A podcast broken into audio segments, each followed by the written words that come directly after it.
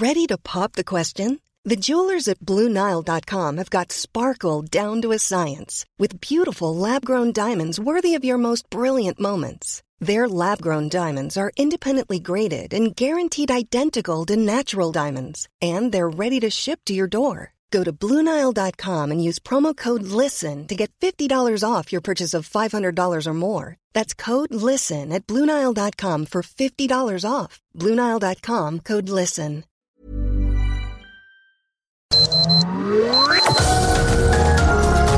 Heraldo Media Group presenta Sergio Sarmiento y Lupita Juárez. Información veraz y oportuna con un toque personal y humano. Por El Heraldo Radio donde la H suena y ahora también se escucha.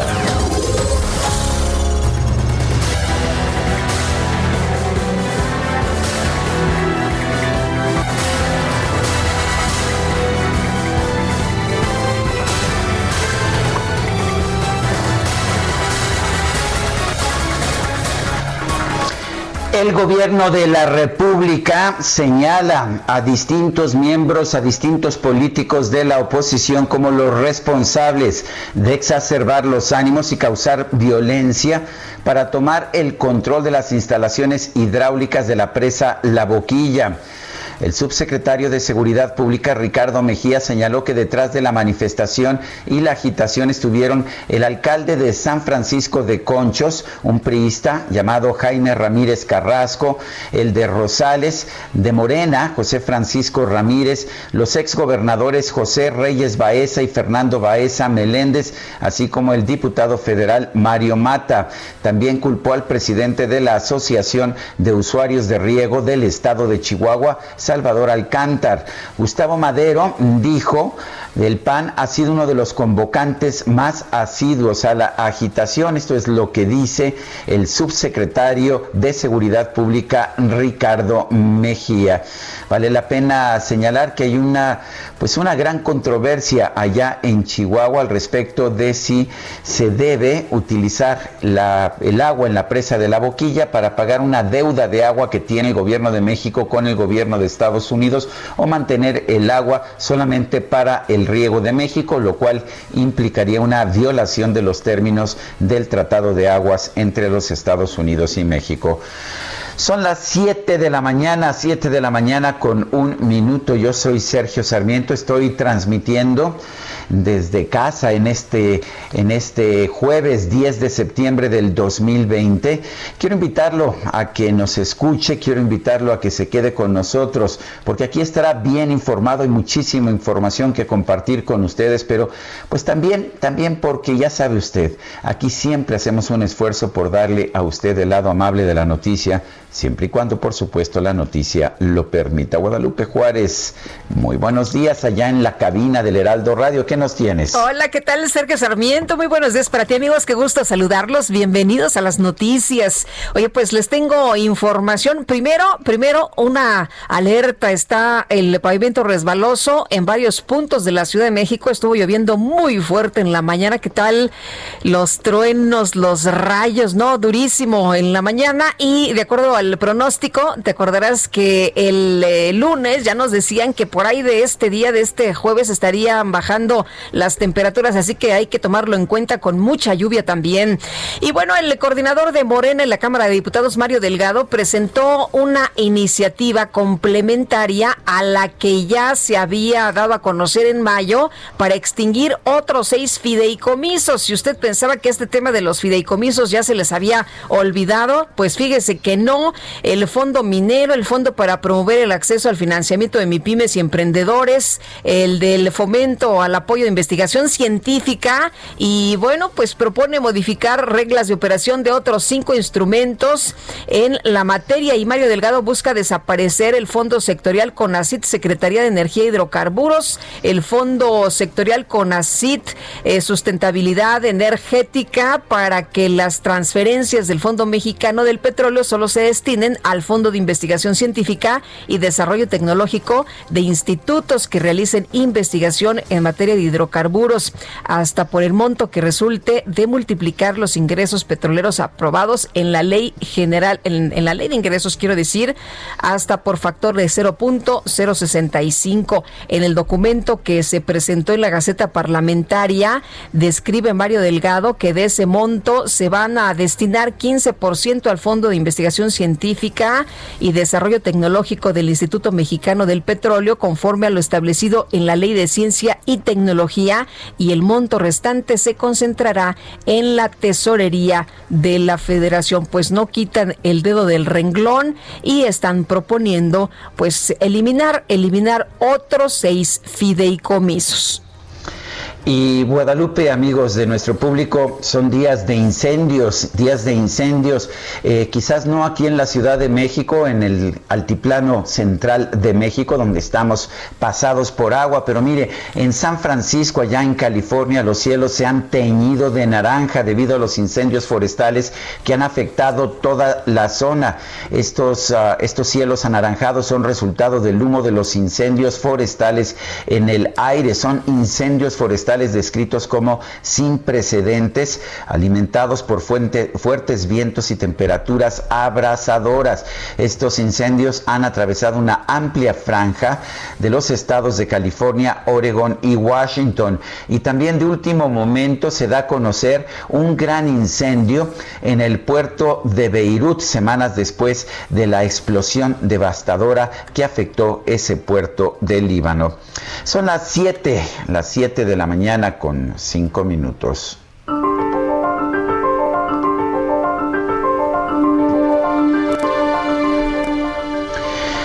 El presupuesto es la ideología en números redondos. Agustín Basabe.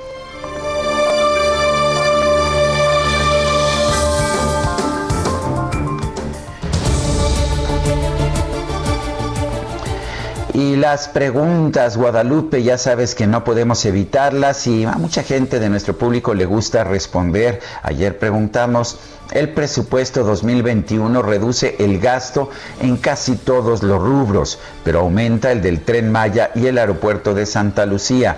¿Es correcto? Nos dijeron que sí, 14.2%, que no. 81.7%, no sabemos 4.1%, recibimos 9.205 votos. Esta mañana temprano ya coloqué la siguiente pregunta en mi cuenta personal de Twitter.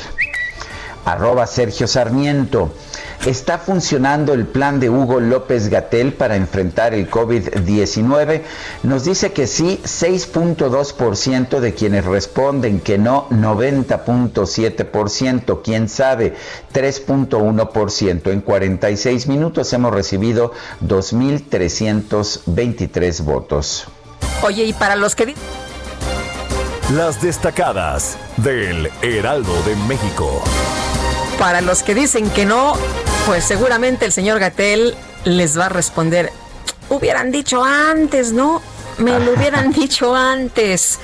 Bueno, pues así, así están las cosas esta mañana. Oye, y vámonos a las destacadas del Heraldo con Itzel, Itzel González, que ya está con nosotros aquí en vivo y a todo color. Ya sabes que ella, pues, eh, no puede venir con una ropa que no combine con su cubrebocas, ¿verdad? Y entonces el día de hoy con su sudadera amarilla y con su cubrebocas en florecitas, ya sabes, azul con amarillo, por supuesto, muy, muy combinadita.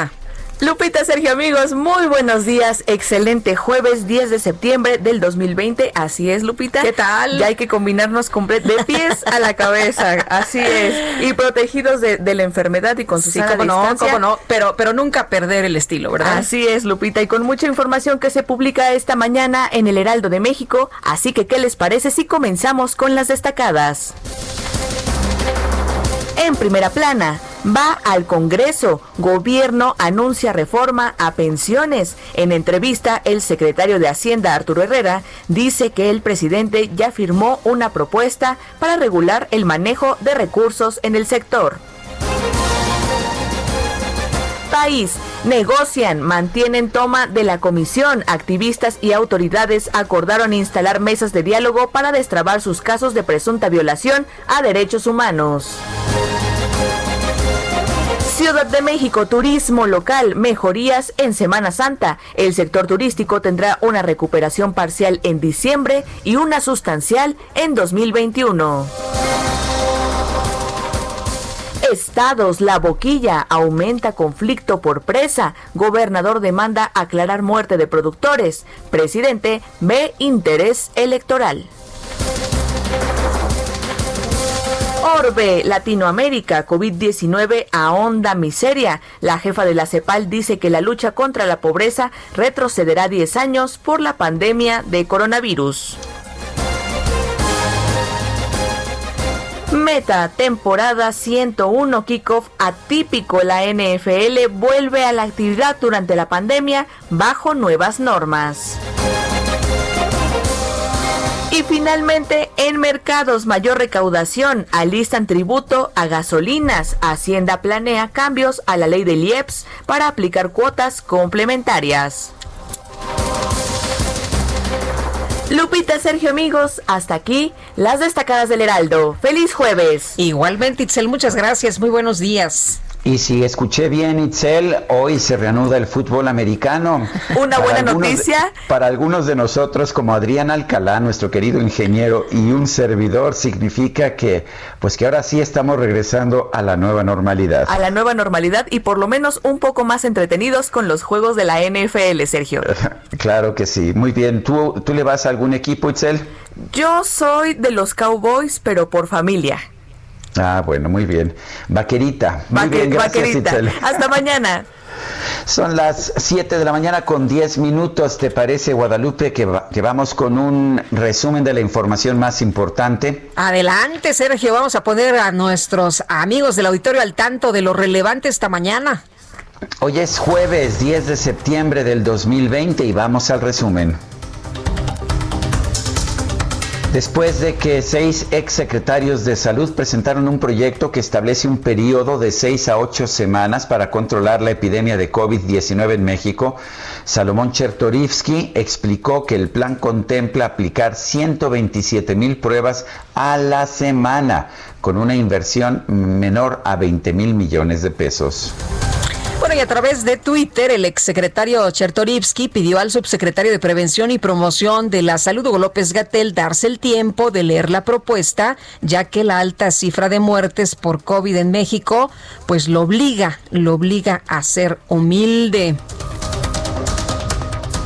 Y al respecto, el subsecretario de Salud López Gatel consideró que esta fórmula mágica presentada por los seis exsecretarios de Salud debería ser llevada ante la Organización Mundial de la Salud porque, mm, porque dijo irónicamente que podría resolver el problema global del coronavirus. Los tiempos de incubación, aproximadamente en seis semanas, se extingue la epidemia. Pero eso requiere que todas las personas, absolutamente todas, estaríamos en México hablando de 126, casi 27 millones de personas que no se muevan, que no salgan de su casa.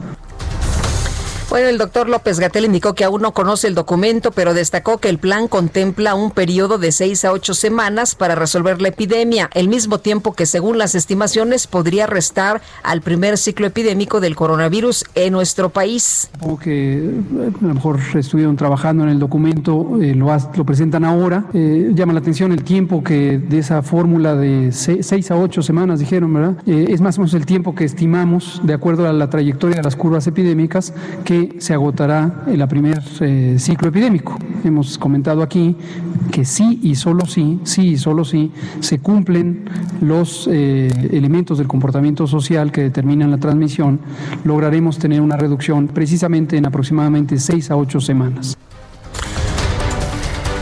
Por su parte, el director general de epidemiología, José Luis Salomía, reportó que en México hay una reducción de 9% en el registro de casos estimados de COVID-19, un aumento de 2% en los pacientes recuperados y 41% menos muertes.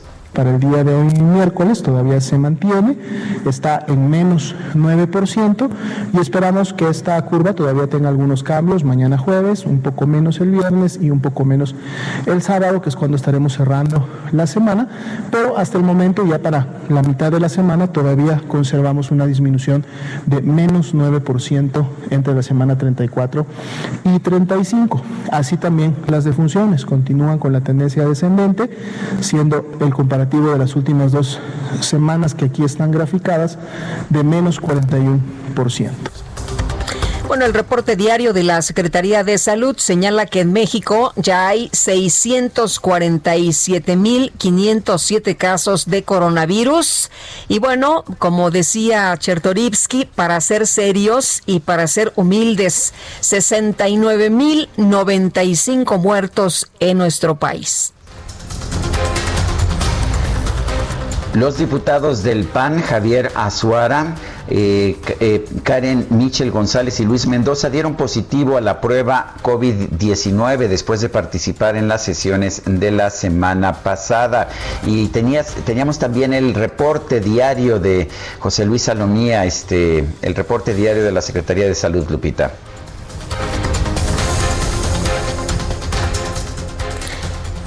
Bueno, pues eh, lo habíamos comentado y de acuerdo con esta información hay una reducción de 9% en el registro de casos estimados de COVID y un aumento de 2% en los pacientes recuperados y 41% menos muertos.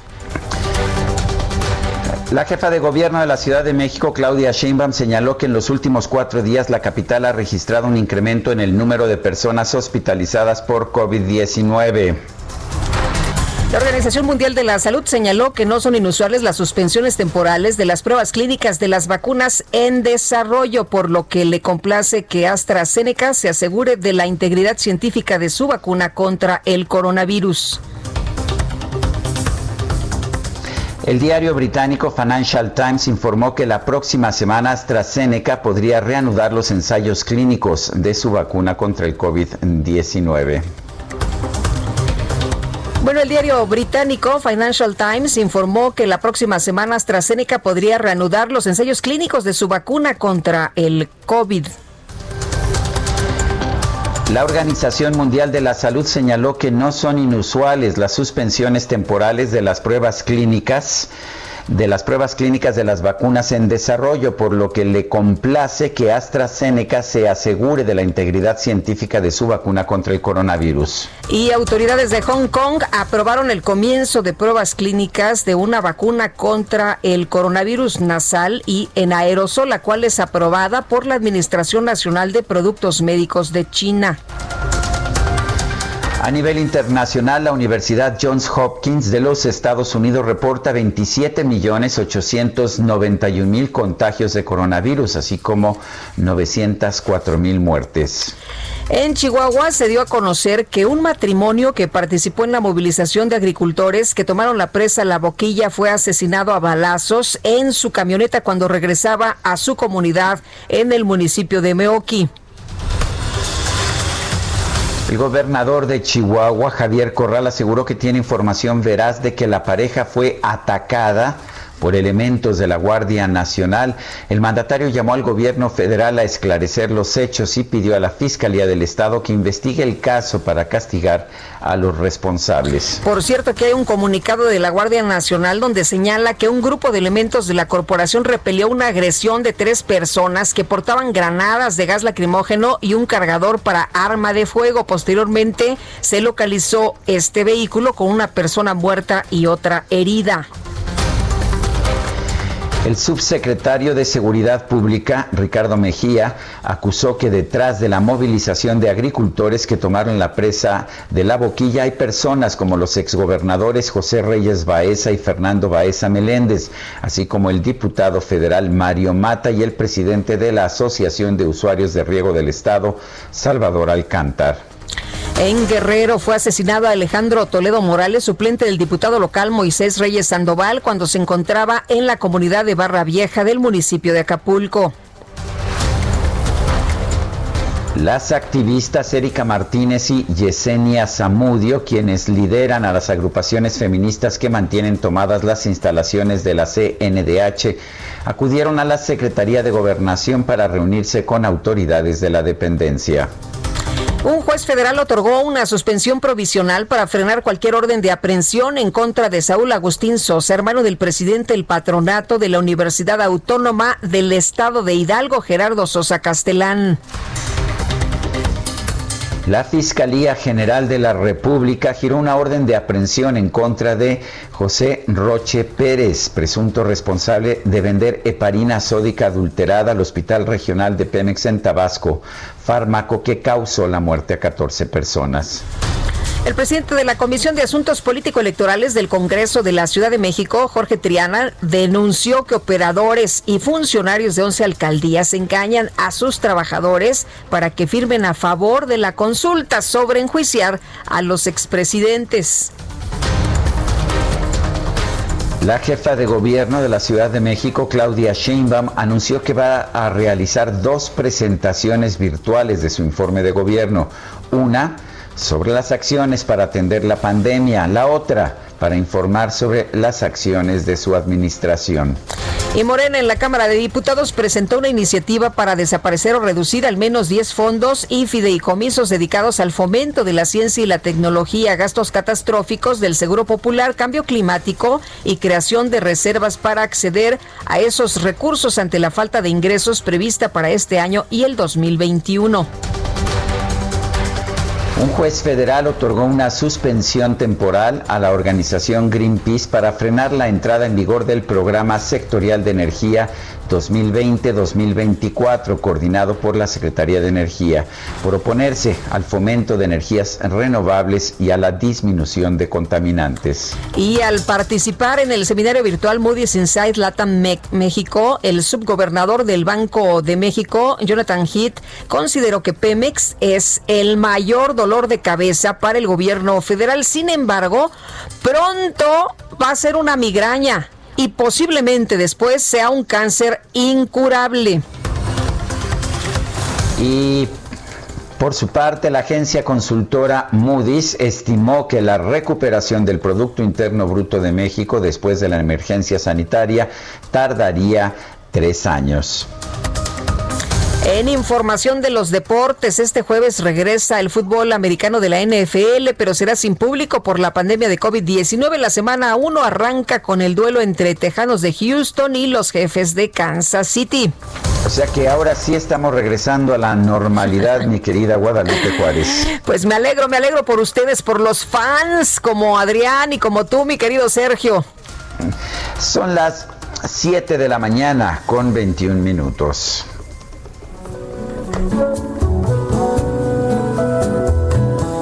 Tell me when will you be mine? Tell me quando, quando, quando.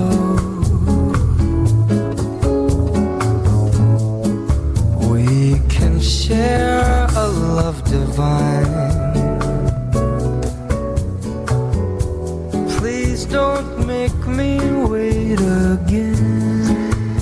¿Qué te puedo decir, Guadalupe? No tuve la capacidad económica para enfrentarme a Angelina.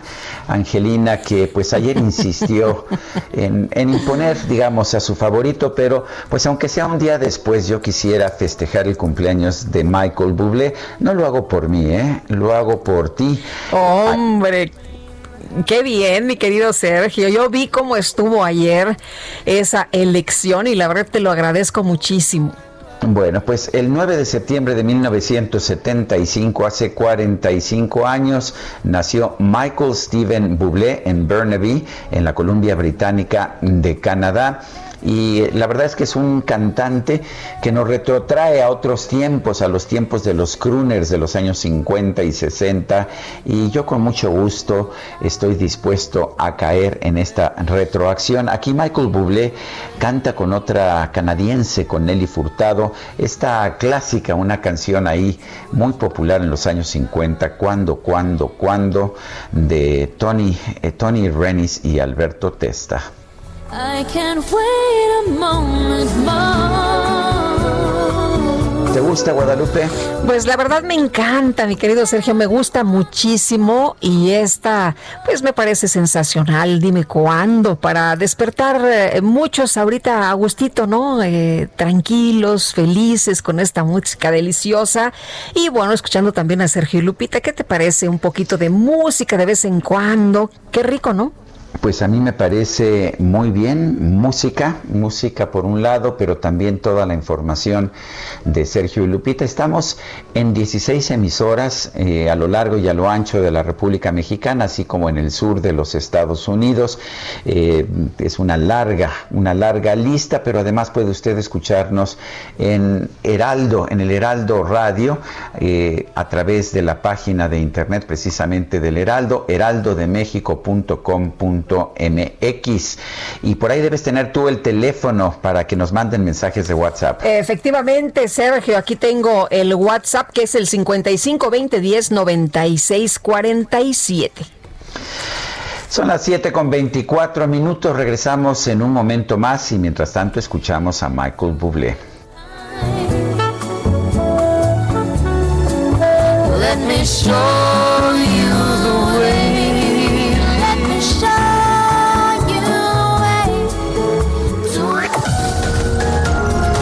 Sergio Sarmiento y Lupita Juárez quieren conocer tu opinión, tus comentarios o simplemente envía un saludo para ser más cálida esta mañana.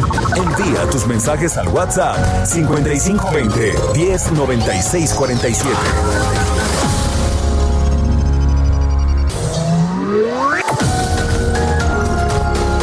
Continuamos con Sergio Sarmiento y Lupita Juárez por El Heraldo Radio.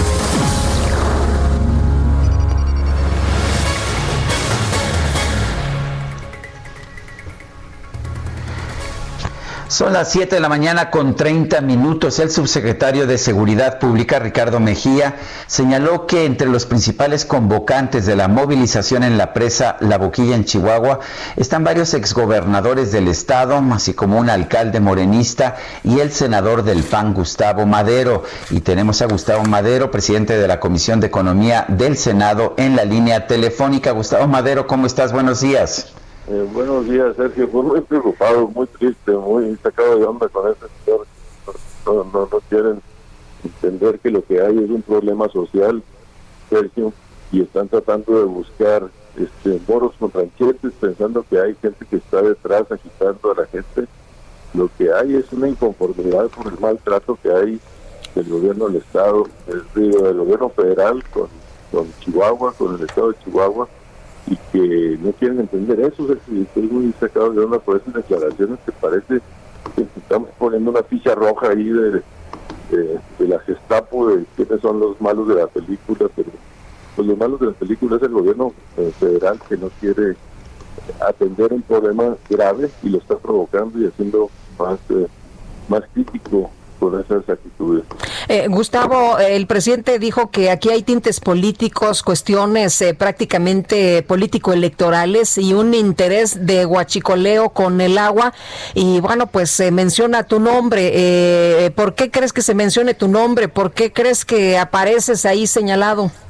Sí, Lupita, pues esa es la tristeza, pues porque ya vienen las campañas políticas este, en el Estado, este, ellos quieren a toda costa tratar de capitalizar electoralmente todo y, este problema lo provocaron ellos, no sé si están enterados, pero lo que tenemos es un tratado de libre digo, de, de, internacional de aguas desde 1944 en el que estamos pues, entregando 463 millones de metros cúbicos al año. Desde estos 76 años solo en cinco ocasiones hemos dejado de cumplir en 76 años eh, y cuando deja de cumplir, pues en el siguiente ciclo se, compensa, ¿verdad? Porque hay años que llueven y años que no. Este, es un año que no, no ha llovido, estamos en sequía y es la primera vez que un gobierno federal, el presidente de la República, ordena que se utilicen las, aguas, las presas que están destinadas para agua de riego para cumplir con un tratado. Están dejando sin agua a los agricultores.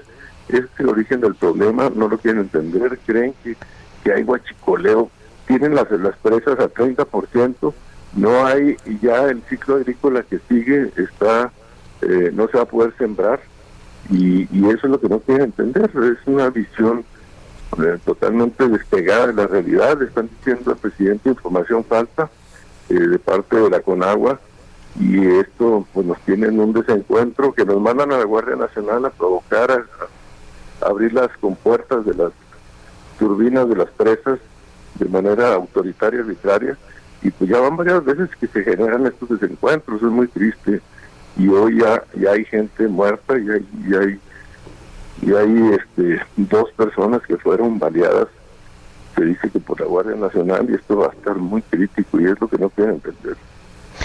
¿Cuál, ¿Cuál sería la solución, Gustavo? Tú siempre has sido alguien conciliador y sensato. ¿Cuál sería la solución si hay este tratado de aguas con Estados Unidos? Sí, sí, hay, hay aguas en las presas, hay dos presas internacionales que son la presa Falcón y la presa de la Amistad, este, donde se almacenan las aguas, este, y de ahí se pueden eh, hacer el faltante, eh, pagarlo y irle abonando a los clientes. Pues cuando vengan las avenidas, eh, nosotros en Chihuahua es un estado de desértico, en tres meses nos cae el 70% del agua, que es julio, agosto y septiembre. Este, no, no hemos tenido estas aguas ahora y por eso no hemos podido cumplir, pero pues la, la solución es que en la cara es que vayan, se personen, en seis meses no han ido, este, todo es, ha sido pues, eh, con puras ruedas de prensa desde aquí en la Ciudad de México, el chiste es que se apersonen allá, se sienten con los presidentes de los módulos de riego, o que hagan compromisos, aclaren los niveles, vayan a ver los niveles. Eh, hoy puedes ver tú en, en internet el nivel de las presas al 30% y le siguen sacando el agua. Y los que saben de esto, tú sabes que hay un nivel mínimo que ya no le puedes extraer porque incluso pues, las, los pescados te los, te los echas, ¿verdad? Cuando ya llegan los pescados están las orillas este, y cuando vas extrayendo vas dejando sin hábitat a, esta fauna y, y ahorita también hay un nivel de asolve, o sea, las presas cada vez van juntando más limo, más de tierra que se viene arrastrando y se va acercando en el fondo, entonces ya eh, estamos llegando a esos niveles donde ya no hay agua, lo único que está es la, parte que no se puede utilizar. Y esta es agua concesionada, Sergio, el agua de las presas que está concesionada. Estamos de acuerdo que el agua es federal, pero se concesiona, igual que se concesionan muchas otras cosas eh, que te dan derechos de agua para sembrar. Y, y ahorita están utilizando el agua concesionada, es como si te metieran a tu casa y sacar el dinero de mercancía para pagar una deuda con Estados Unidos. Pues no, esta, esta agua tiene dueño, dueño temporal, dueño concesionado por el Estado a los agricultores para regar. Y por eso es la molestia de que se utilice esta agua que es de ellos este, es de la nación, pero la nación se las concesiona a ellos para riego y la están utilizando arbitrariamente para pagar esta cuota. Nadie está obligado a lo imposible y se puede negociar con Estados Unidos y explicar que este faltante se les entrega en el siguiente ciclo de, de lluvias. O sea, no es, un, no es una cosa que se tenga que entregar de manera inmediata porque el argumento es que Estados Unidos nos da más agua de la que recibimos y que nosotros tendríamos que estar entregando esa agua en estos momentos. No, mira, este, el tratado establece que nosotros entregamos 423 millones este, cada año y por el río Bravo, el río Conchos al río Bravo. Y ellos nos entregan 1.800 millones por el río Colorado, a los estados de Sonora y Baja California. Como país nos va muy bien, como estado de Chihuahua nos va muy mal porque nosotros nomás ponemos y no sacamos nada. Nosotros somos los paganinis y a cambio de nada, repito, por eso también me da molestia que ni siquiera se reconoce este gesto que un estado semidesértico esté aportando agua a un tratado y no reciba nada. Nosotros nomás la vemos capaz.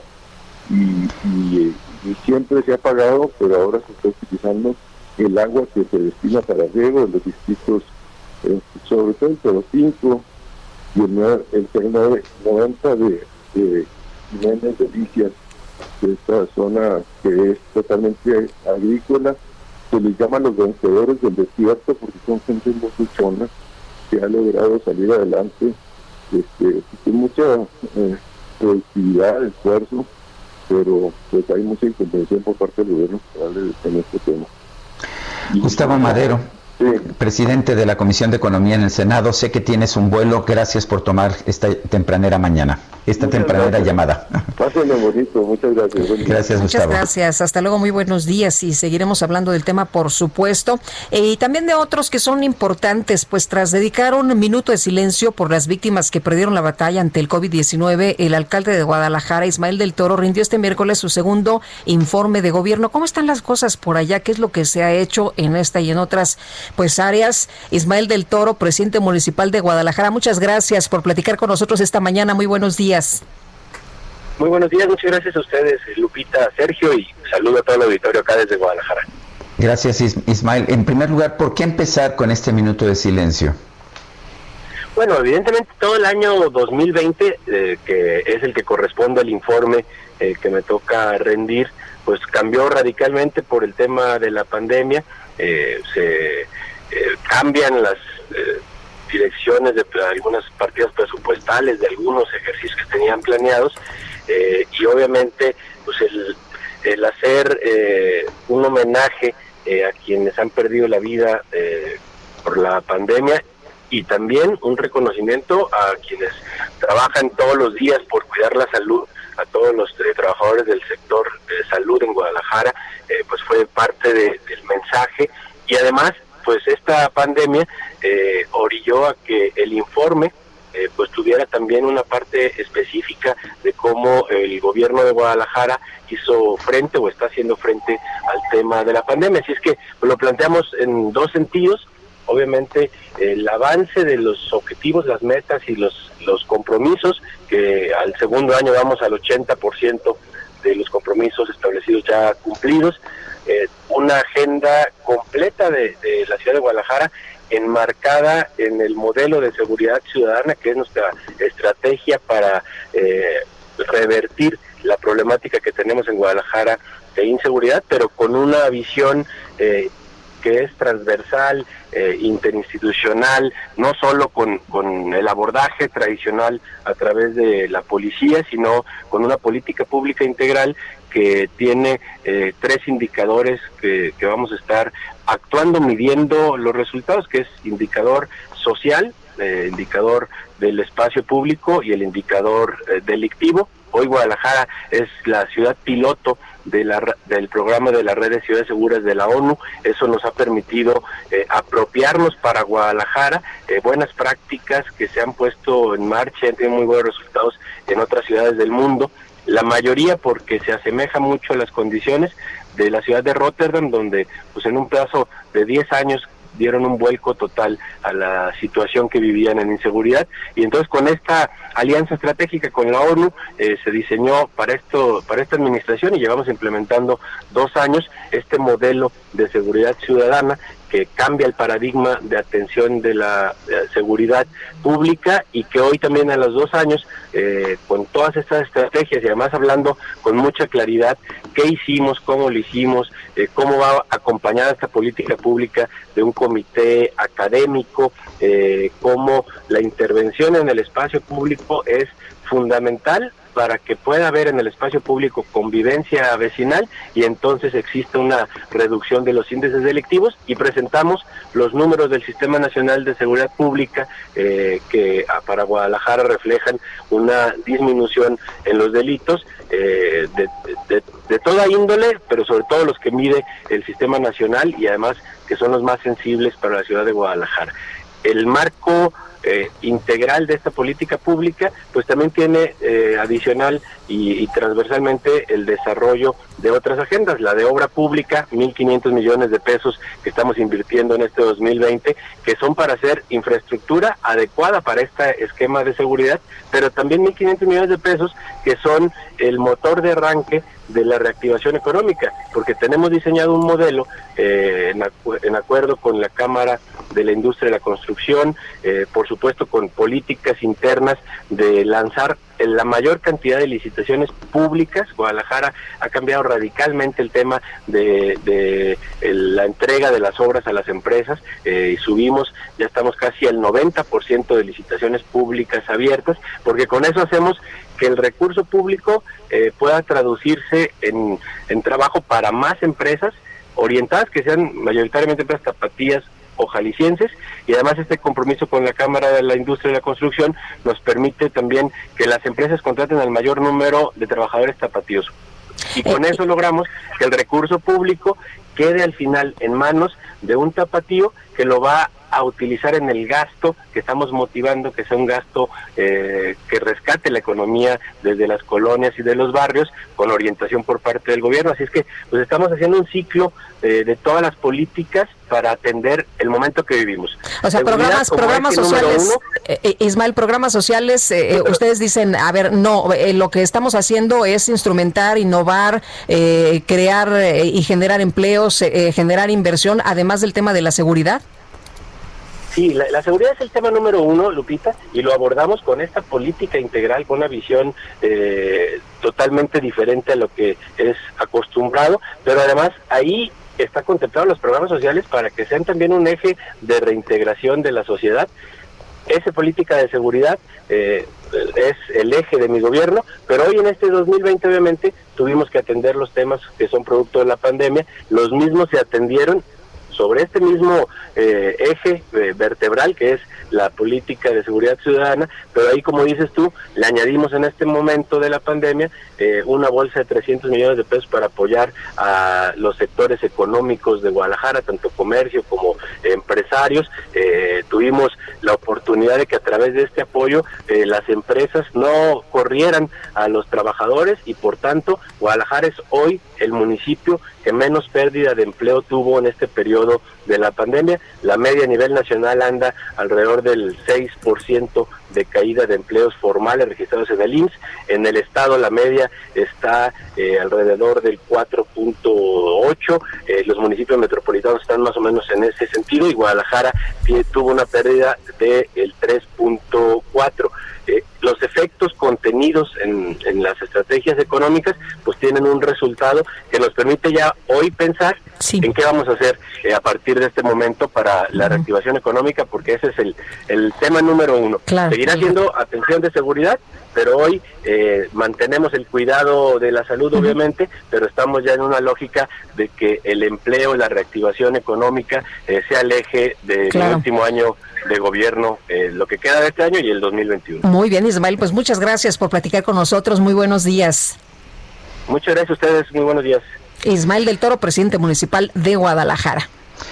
Un grupo de seis exsecretarios de salud, José Ángel Córdoba, Julio Frank, Mercedes Juan, José Narro, Salomón Chertorivsky, presentaron un documento titulado La gestión de las pandemias en México, análisis preliminar y recomendaciones urgentes. Ayer se burlaba de este documento el subsecretario de Salud, Hugo López Gatel.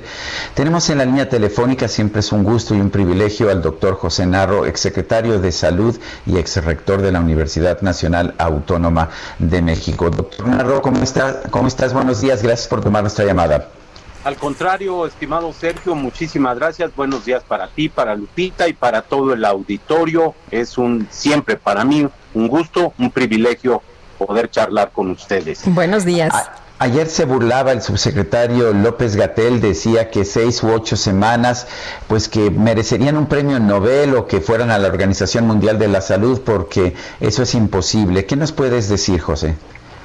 Pues eh, eh, mira, Sergio, lo único que yo puedo decir son dos cosas. Primero, que se trata de un asunto demasiado serio, eh, que ha costado ya casi 70 mil, oficialmente 70 mil vidas, que seguramente son muchas más. Seguramente había que multiplicar esto por dos, hay quien dice que por tres. Las cifras oficiales también de la Secretaría hablan ya en la página de la Dirección General de Epidemiología y del Instituto de Salud Pública de cerca de 90 mil muertes totales. Entonces, es un asunto muy serio.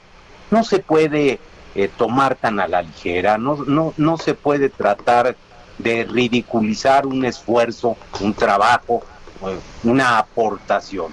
Y lo segundo es que, bueno, en la arrogancia, en la soberbia, acompañado de la tosudez, la necedad, francamente, pues están afectando a la sociedad mexicana, el subsecretario. Entonces, la estrategia es fallida, los pronósticos que ha dado reiteradamente el subsecretario han fallado, ni el 26 de abril estaba domada la eh, epidemia, ni el 28 de abril se, se aplanó la curva, ni el pico se alcanzó el 6 o el 8 o el 10 de mayo, ni los municipios de La Esperanza lo fueron, ni el arranque de la reactivación económica y social del primero de junio, ni el a principio de julio se, se desaceleró todo. No, han estado fallando radicalmente porque no hay información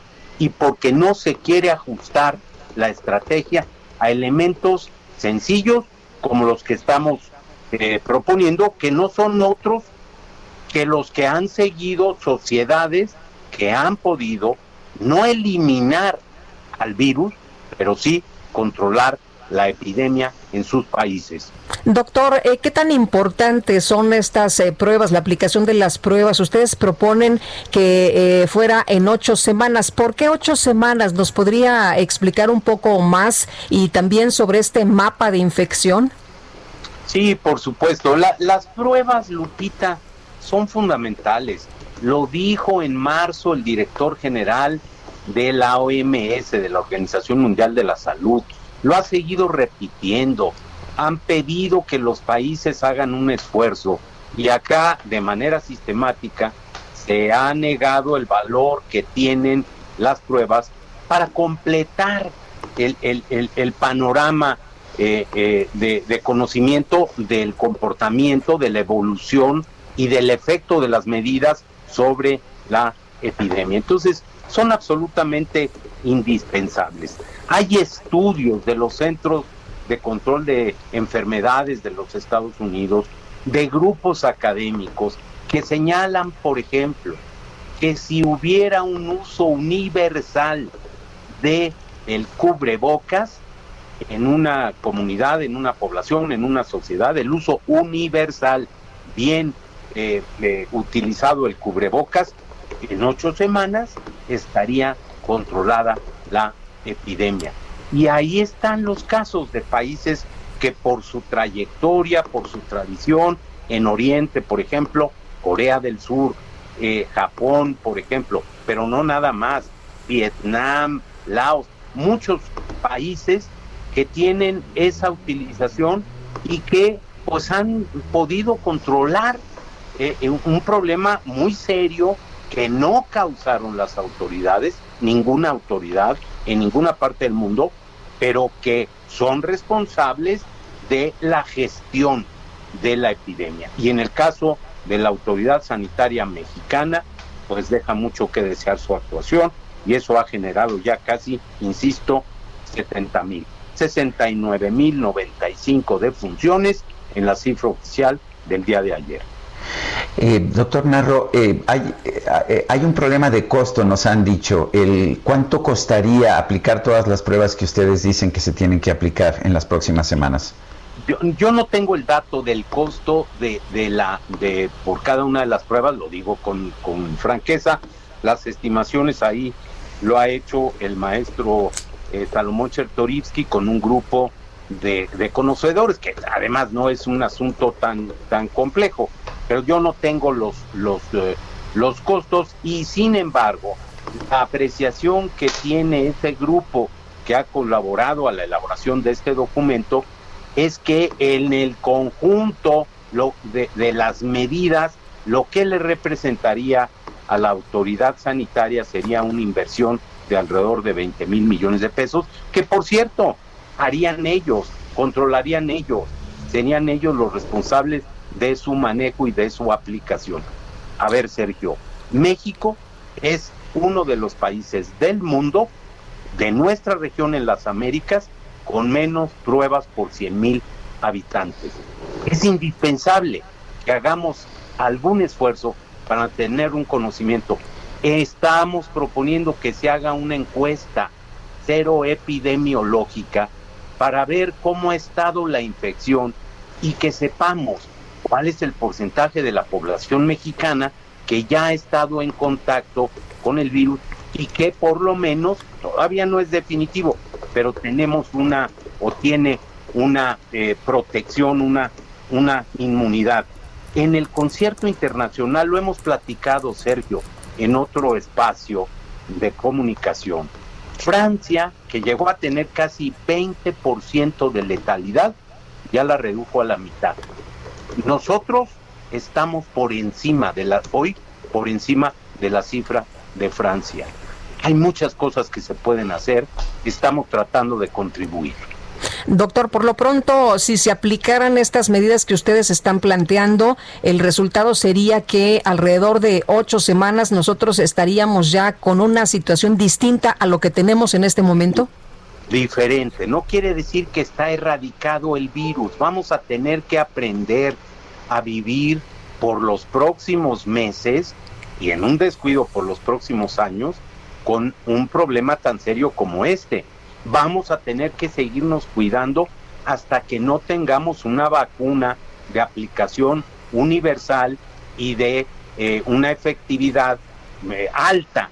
Pero claro que se puede controlar. En la región hay países que han podido hacerlo. Ahí está el caso, por ejemplo, de Uruguay. Es una población de, muy diferente a la nuestra en el tamaño, en la condición sociocultural, en fin, pero se pueden hacer. Bueno. Gracias, doctor. Es el doctor José Narro, exsecretario de Salud y ex rector de la UNAM. Son las 7 con 55. Sergio Sarmiento y Lupita Juárez quieren conocer tu opinión, tus comentarios o simplemente envía un saludo para ser más cálida esta mañana. Envía tus mensajes al WhatsApp 5520 109647.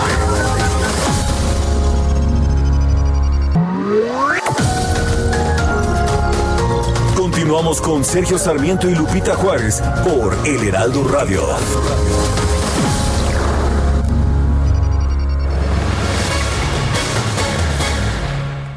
¿Qué tal amigos? Muy buenos días, qué gusto saludarlos en este espacio de noticias. Siempre estamos muy entretenidos y muy enterados de lo que sucede en México y en el mundo, pero vamos a hablar ahora de temas de salud. Si ustedes quieren mejorarla, si quieren subir su sistema inmunológico, bueno, pongan atención porque vamos a platicar del factor de transferencia y ya la conocen. Aris Chávez, representante de productos y tratamientos Politécnico, tiene todo el detalle. Adelante Aris, buenos días. Muchas gracias por la invitación, gracias a Sergio y Lupita por permitirnos este espacio para hablar de temas de salud que hoy en día son indispensables. Fíjate que nosotros en el Instituto Politécnico Nacional nos hemos dado cuenta que la mayoría de los mexicanos realmente tenemos un sistema inmunológico débil. Y esto se debe por muchos factores. El principal siempre es nuestro talón de Aquiles, la mala alimentación. Claro. La falta de vitaminas que necesitamos todos los días. Y bueno, existen también enfermedades que deprimen nuestro sistema inmunológico, incluso hasta lo acaban. Por eso nosotros llevamos más de una década desarrollando este tratamiento encargado de transferir inmunidad al cuerpo, que es el factor de transferencia. Cuando nosotros hemos administrado por, un periodo de 10 días seguidos, nos hemos dado cuenta que el sistema inmune se dispara y se eleva hasta en un 470%. Qué bien. Esto es una noticia excelente hoy en día porque tomar el factor de transferencia hace que crees una barrera protectora que vuelva mucho más difícil un contagio. Actualmente no solo tratamos a pacientes, digamos, sanos que quieran estar protegidos, sino tenemos otro tipo de pacientes que también quieren ayudar eh, pues a tratar enfermedades muy complicadas como pueden ser diabetes, cáncer, lupus, VIH. El VIH es complicado porque destruye por completo el sistema inmunológico, es la manera en la que actúa. Y cuando empezamos a administrar el factor de transferencia elevamos sus defensas y pueden pasar una mejor temporada sin enfermedades enfermarse sobre todo. En pacientes con cáncer, fíjate que cuando están en quimioterapias les ayuda muchísimo, sobre todo a minimizar los efectos tan adversos que tiene como pérdida del cabello, como sentirse mal del estómago. En alergias también funciona muy bien, influenza, bronquitis, pulmonía, en cualquier enfermedad respiratoria prácticamente. Y es que tomándolo mejoramos hasta en un 90% y eso nos da a los pacientes que lo tomamos pues una mejor calidad de vida. Lo pueden tomar desde bebés casi recién nacidos, lo hemos administrado, personas de la tercera edad y no tiene ningún efecto secundario. Actualmente este tipo de pacientes con enfermedades crónico-degenerativas pues han encontrado una verdadera alternativa para mejorar pues su calidad de vida y no sentirse tan deprimidos con, con estas enfermedades que a veces nos complican la vida. ¿Y qué promoción nos tienes el día de hoy, Aris? Porque bueno, pues el tiempo apremia y nosotros necesitamos saber a dónde marcamos, qué hacemos, qué nos vas a dar. Tienen que llamar al 55 56 49 44 44. Hoy tenemos una promoción y regalos para el auditorio. Es un paquete de seis dosis de factor de transferencia que hoy vienen a un descuento para el auditorio de 1,800 pesos. Pero si es de las primeras personas en llamar, tenemos paquetes especiales donde les vamos a regalar 12 tomas adicionales. Es decir, usted solamente va a pagar 6 y nosotros le vamos a dar 18 en total, que es un buen tratamiento para dos personas. Y además les vamos a regalar una careta de máxima protección que es transparente, que estamos usando todos los días, también una mascarilla N95 que tiene un grado hospitalario y un gel antibacterial con 70% de alcohol, que este es aprobado por la FDA. Todos estos regalos, si usted marca al 55 56 49 44 44. Yo lo repito, 55 56 49 44 44 a marcar. Es una super promoción, Aris. 18 tomas de factor de transferencia. Gracias. Gracias a ti. Continuamos. Gracias.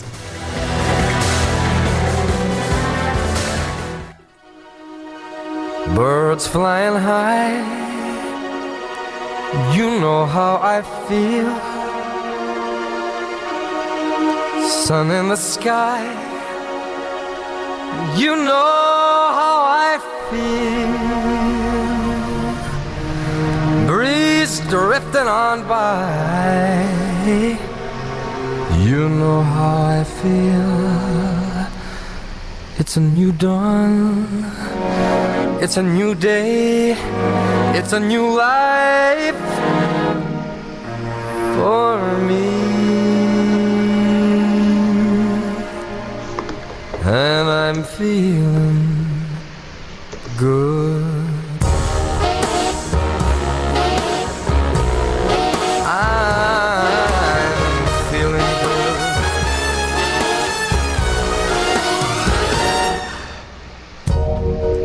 Fish in the sea.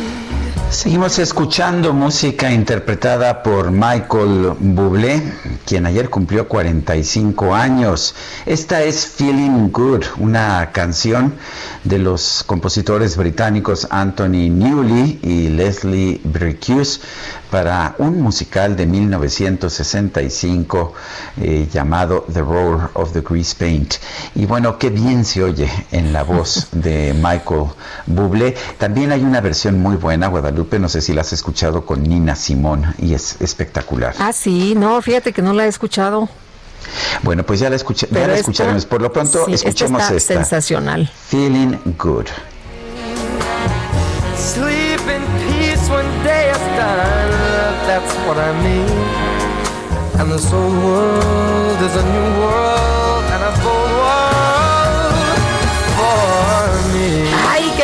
nos podríamos quedar toda la canción, pero también tenemos mensajes de nuestros amigos del auditorio. Buen día, muchas similitudes entre la estrategia de Estados Unidos, Brasil y México en el manejo de la pandemia, los pésimos resultados, pues parecidos. Rodolfo Contreras desde Querétaro. Bueno, y recibo muchos mensajes de que el presidente de la República, Andrés Manuel López Obrador, me acaba de cuestionar en lo personal en la conferencia de prensa mañanera. Como no sé exactamente qué dijo, voy a esperar a que tenga yo la información y después. Augusto, Augusto Tempa, que está muy atento siempre, nos tendrá todos los detalles en unos momentos más. Muy bien. Y por otra parte, nos dice Celso Olvera, mis estimados fifís, es un placer escucharlos. ¿Cómo podría, ¿Cómo podría decir alguien que los muertos van a la baja si se siguen sumando? Ah, pues es que así es ahora, ¿no? Así es ahora. Bueno, parece que es ahora. En realidad lo que quiere decir, lo que quiso decir el subsecretario de Salud es que ya son menos muertos que los que teníamos en semanas anteriores. Eso o sea, llegamos a tener hasta mil muertos diarios y hoy estamos teniendo entre 200 y 400 fallecidos diarios. María de Jesús Rostro Verástegui, muy buenos días. Saludos desde Tampico, Tamaulipas. Oye, pues muchos saludos a todos nuestros amigos allá en Tamaulipas. Un abrazo y muchos saludos a todos quienes nos escuchan también a través de internet en diferentes partes del mundo. Saludos en Suecia, Adriana Ferreira. Y muy buenos días, nos dice una persona, mis comunicadores fieles y profesionales. De nuevo, muchas gracias por seguir informando y alegrando nuestras mañanas. Antonio Cárdenas de la delegación IMSS Sur de Transportes. Y bueno, pues gracias a todo, a todas las personas que nos escuchan. Pero vámonos a las calles de la Ciudad de México. Israel Lorenzana nos tiene información. Adelante, Israel. Sergio Lupita, muchísimas gracias. Un gusto saludarles esta mañana. Estamos ubicados aquí en la zona de Churubusco, a la altura del eje 6 Sur.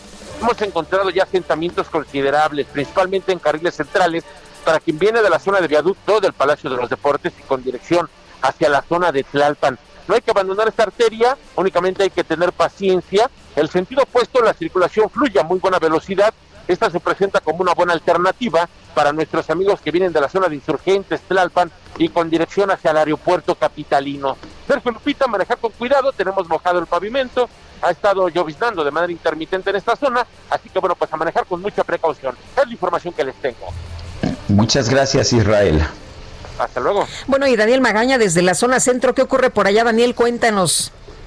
¿Qué tal, eh, eh, Lupita Sergio? Bueno, pues tenemos información vehicular. También una pertinaz llovizna se presenta en la zona centro, así que hay que manejar eh, con precaución en cuanto a las condiciones vehiculares. Empieza poco a poco a incrementarse la actividad a lo largo de la calle de Allende, también en República de Salvador. Te comento que continúa cerrada la calle República de Cuba, precisamente en la sede de la Comisión Nacional de Derechos Humanos, pero el resto de las calles, bueno, inicia la actividad, sobre todo en el eje central Lázaro Cárdenas, pero todavía con un desplazamiento bueno para trasladarse hacia la zona de Tlatelolco. El reporte, muy buen día. Gracias, Daniel, muy buenos días también para ti. Son las 8, las 8 de la mañana con 10 minutos y bueno, eh, en otros temas eh, rápidamente, el peso, el peso se está, eh, se está fortaleciendo esta mañana en los mercados internacionales, 21.26, 21.26 es la cotización que tiene en el mercado al mayoreo. Son las 8 de la mañana con 10 minutos. El Químico Guerra con Sergio Sarmiento y Lupita Juárez.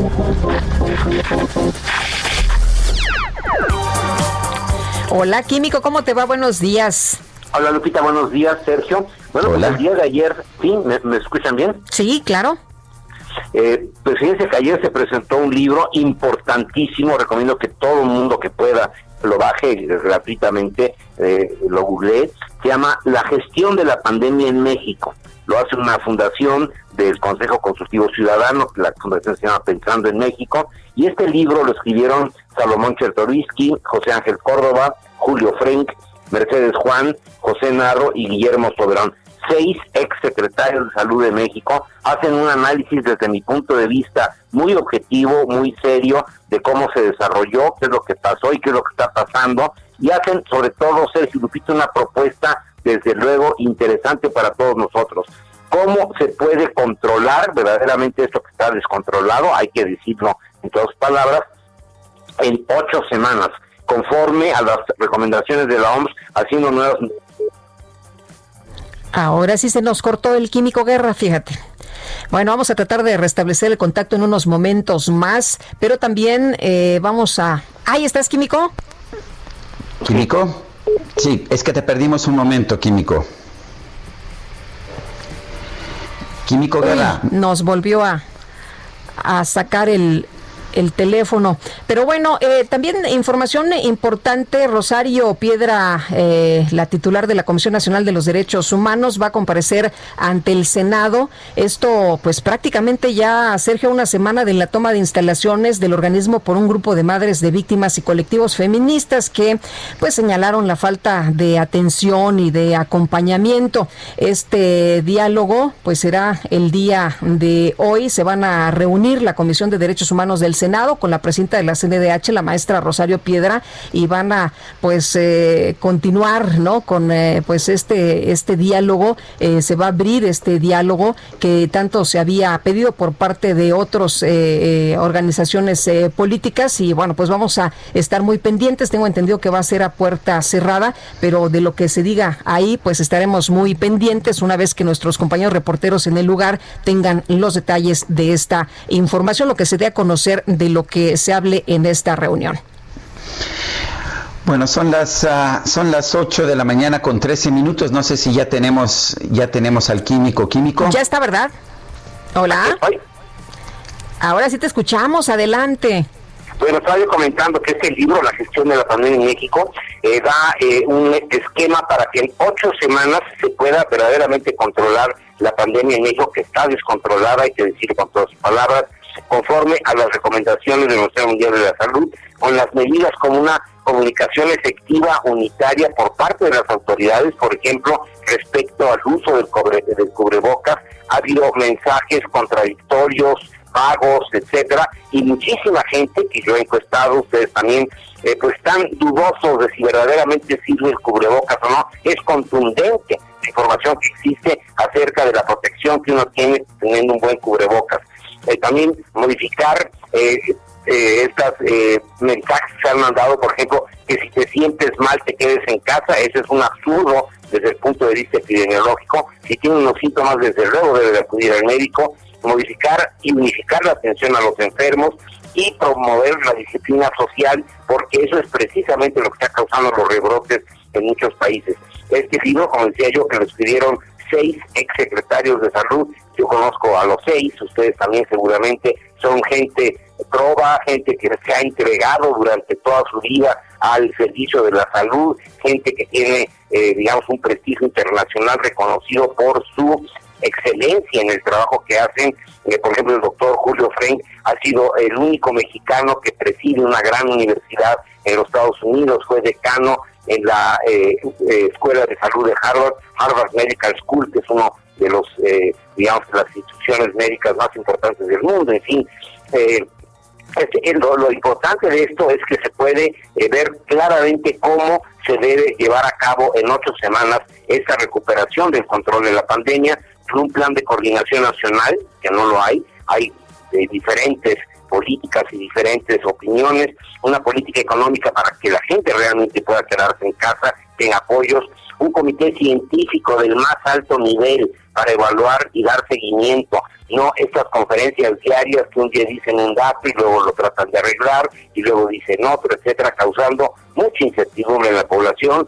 Y una ley de cuarentena, ¿dónde están los derechos y las obligaciones de las personas Hemos visto casos donde se oponen, por ejemplo, eh, pues gente que va en transporte público a que entre alguien sin cubrebocas y no hay una ley, no hay una cuestión específica que lo pueda regular. Vale la pena, este libro se llama La gestión de la pandemia en México, se puede googlear y bajar gratuitamente, eh, está perfectamente bien eh, este, documentado y a mí me parece una contribución muy valiosa de estos seis mexicanos de excelencia que, por ejemplo, en las preguntas que hubo ayer en el webinar que se presentaron, alguna gente decía, oiga, pues es que la administración actual dice que le dejaron un sistema de salud en ruinas. Pues eso es falso de toda falsedad. Desde luego que siempre hubo carencias, las va a haber en los países en desarrollo que tienen un crecimiento poblacional muy alto. México sigue creciendo a razón de dos millones de mexicanos cada año. Y bueno, siempre ha habido carencias, pero lo que estaba en ruinas, yo creo que es algo totalmente falso de toda falsedad. En fin, vale la pena leerlo, la gestión de la pandemia en México, Sergio Lupita. Bueno, pues muchas gracias, Químico Guerra, fuerte abrazo. Igualmente para ustedes. Bueno. Hasta luego, muy buenos días. Y desde Palacio Nacional, Augusto Atempa nos informa sobre los diferentes temas que hoy trató, eh, trató el presidente Andrés Manuel López Obrador en esta mañanera. Y bueno, pues también por ahí eh, la columna de Sergio Sarmiento. ¿Qué se dijo? Cuéntanos, Augusto, buenos días. Así es, Sergio Lupita, muy buenos días. Pues quisiera empezar eh, mencionándoles cómo inició esta conferencia. Inicia con un presidente hablando sobre la reanudación de la obra de la termoeléctrica de Morelos, una obra que se heredó en la administración anterior y que el presidente calificó como una obra emproblemada. Esta termoeléctrica tendrá una inversión de 20 mil millones de pesos, una obra que se opusieron los campesinos, pero que de acuerdo con el presidente ya se tiene todo resuelto en cuanto a lo legal y se arreglaron esos amparos que se habían impuesto. Y Olga Sánchez Cordero mencionó que la obra no afecta el servicio del suministro para el agua para los ejidatarios, eh, quienes ellos fueron los que impusieron estos amparos, y por ello se llevaron a cabo estudios periciales para determinar el daño que pues esta planta podría proporcionarle a ellos. No hubo eh, ningún daño, así lo determinaron estos estudios en criminalística y en servicios periciales. Manuel Bartlett expuso que el Morelos es de los pocos estados que no tienen una fuente de energía eléctrica de manera propia y por ello la importancia de crear esta termoeléctrica. Tienen la virtud de consumir gas y agua, pero no agua del río Cuautla, sino agua, eh, son aguas tratadas las que se estarían eh, metiendo a esta termoeléctrica. Y en el terreno de preguntas y respuestas al presidente se le cuestionó sobre el programa de Aprende en Casa, el cual eh, pues inició con estos videos eh, que según se sabe son de la, de la temporada pasada, por así decirlo, de esta temporada de agosto, y todavía no se estrena el nuevo material. Por ello, López Obrador dijo que el titular de la SEP informará cómo se está llevando a cabo este programa y dará una evaluación de cuántos niños están aprendiendo en clase, en caso, perdón. Referente al robo del combustible, el presidente mostró gráficas de cómo se está robando el combustible en el sexenio de Vicente Fox. Dijo que en su administración se ha combatido el huachicol se ha logrado frenar el robo. En el 2018 se robaron en promedio 56 mil barriles diarios y ahora eh, se están robando alrededor de 4.300. Y pues en este, en este entorno el presidente menciona el nombre de Sergio Sarmiento, en donde pues critica, lo critica, lo tacha como un columnista conservador y menciona la frase de, eh, Carlos Monsiváis, perdón, donde eh, Sergio menciona que todo cambia, todo se transforma, todo sigue igual. El presidente dijo que no es así, todo está cambiando. Vamos a escuchar, si quieren, lo que dijo el presidente al respecto de esto de Sergio Sarmiento. Este tema se desconocía porque los medios de información estaban totalmente apergollados. Ahora es distinto. ¿Y saben por qué este, reitero, reitero, parezco disco rayado? Porque hay quienes todavía dicen que no hay cambios. Dicen, ¿Dónde están los cambios? Estaba yo viendo un texto, una frase de un periodista eh, de derecha, conservador, Sarmiento, no sé de quién es la frase, la usa, dando a entender de que todo sigue igual. Este señor Sarmiento. Sergio Lupita, así las cosas en esta conferencia de prensa y pues vamos a continuar muy pendientes para ver qué dice el presidente en esta conferencia. Muy bien, pues muchas gracias por este reporte, Augusto. Muy buenos días. Muy buen día. Ahora sí que pues cuáles son cuáles son tus impresiones después de esta pues de este señalamiento, Sergio. Bueno, la, la frase que, que, no sabe el presidente de quién es es una frase de un pues periodista, me imagino un pensador conservador. De derecha. De derecha, que se llama Carlos Monsiváis, y, y la frase es todo cambia, todo se transforma, todo sigue igual. Es una frase que utilicé en mi columna de ayer, en que se lanza él en contra de los intelectuales liberales, y parece que es un poco la actitud del presidente. El presidente es un presidente conservador, eso no es ni bueno ni malo, es, es, como es, es un presidente religioso que hace constantes referencias a Jesús, al cristianismo, a la moral, eh, es, es, correcto finalmente.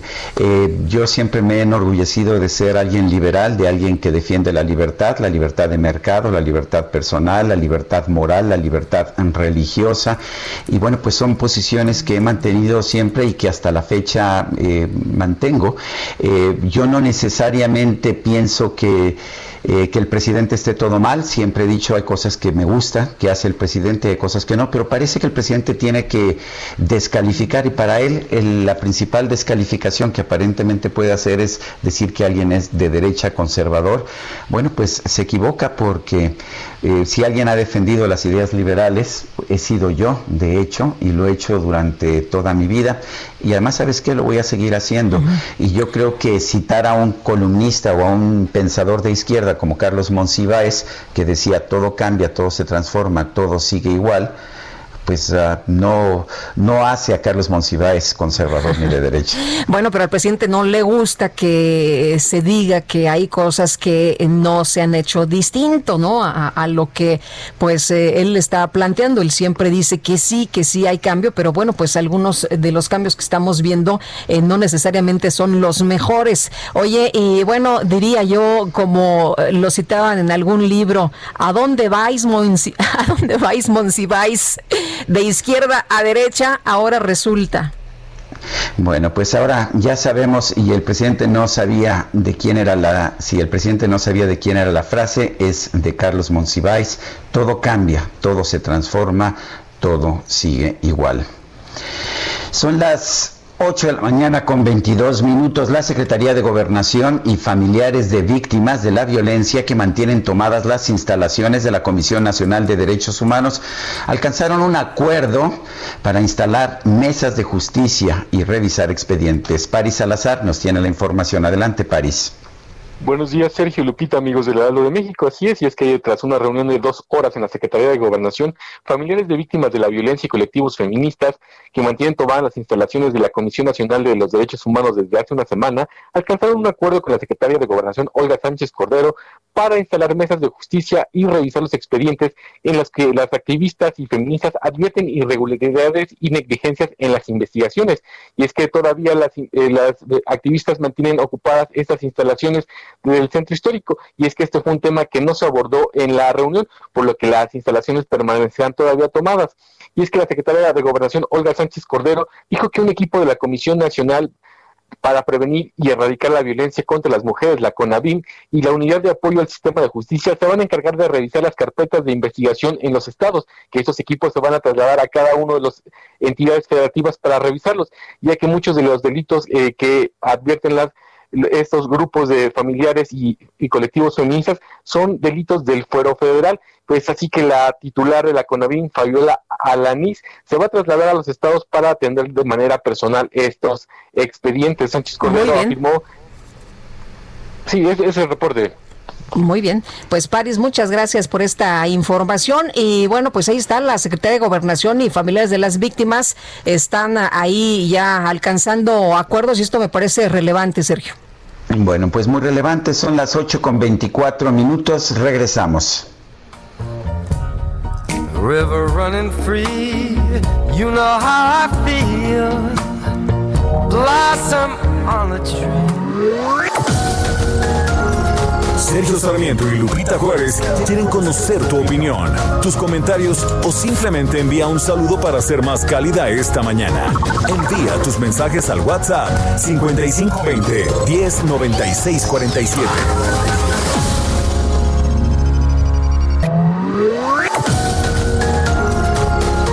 Continuamos con Sergio Sarmiento y Lupita Juárez por El Heraldo Radio.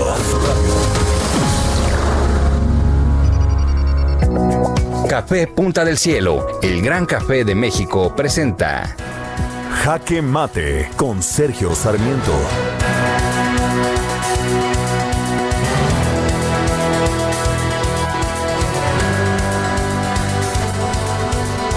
Al presidente de la República le gusta descalificar a quienes piensan distinto que él. Los descalifica llamándolos neoliberales y conservadores, sin darse cuenta de que pues hay una contradicción entre esos, entre esos dos términos, no pueden ser sinónimos. Los califica como de derecha. Pero ¿qué es un liberal y qué es un conservador? Un liberal es alguien que cree en la libertad, en las libertades individuales, en la libertad económica, por supuesto, en la libertad política en la libertad religiosa. Eso es un liberal. Por eso yo me considero liberal y por supuesto que objeto fuertemente a que el presidente me considere de derecha o conservador. El presidente es un, es un político conservador, es un hombre religioso que cree, eh, que defiende una moral, que piensa que el gobierno debe establecer una cartilla moral para todos los ciudadanos, que, que además mantiene una serie de posiciones en que el presidente de República debe tener un control absoluto del poder. Esas son las posiciones hoy y ayer de los conservadores. Pero finalmente no se trata de ver quién descalifica a quién, sino de defender posiciones. Yo siempre he dicho que hay puntos eh, que ha señalado el presidente o que ha defendido el presidente con los que estoy de acuerdo. Eh, pero hay otros en los que no estoy de acuerdo. Lo que creo que no tiene mucho sentido es lo que hace el presidente con este afán que siempre han tenido los conservadores, de descalificar a quien quiera que piensa diferente. Una de las características de los liberales ha sido siempre la tolerancia y una de las características de los conservadores ha sido la intolerancia. Me parece que un presidente intolerante y conservador eh, pues debería realmente estar tomando decisiones distintas. No somos los periodistas sus enemigos. En todo caso, son los errores que él mismo pueda cometer. Yo soy Sergio Sarmiento y lo invito a reflexionar.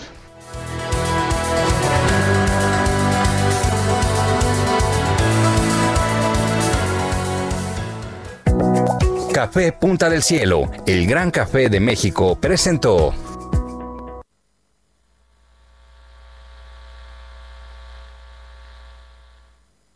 Tenemos mensajes, tenemos mensajes de nuestros amigos del auditorio. Dice una persona, Sergio Lupita, los retrocesos también son cambios son cambios. Bueno, y otra, eh, tenemos otros mensajes, dice una persona, eh, aquí como cada mañana escuchando atentamente las noticias, no sé si estoy enojada, sorprendida o asustada por la respuesta que tuve ayer cuando fui a la clínica 2 del IMSS a preguntar si ya están poniendo la vacuna contra la influenza.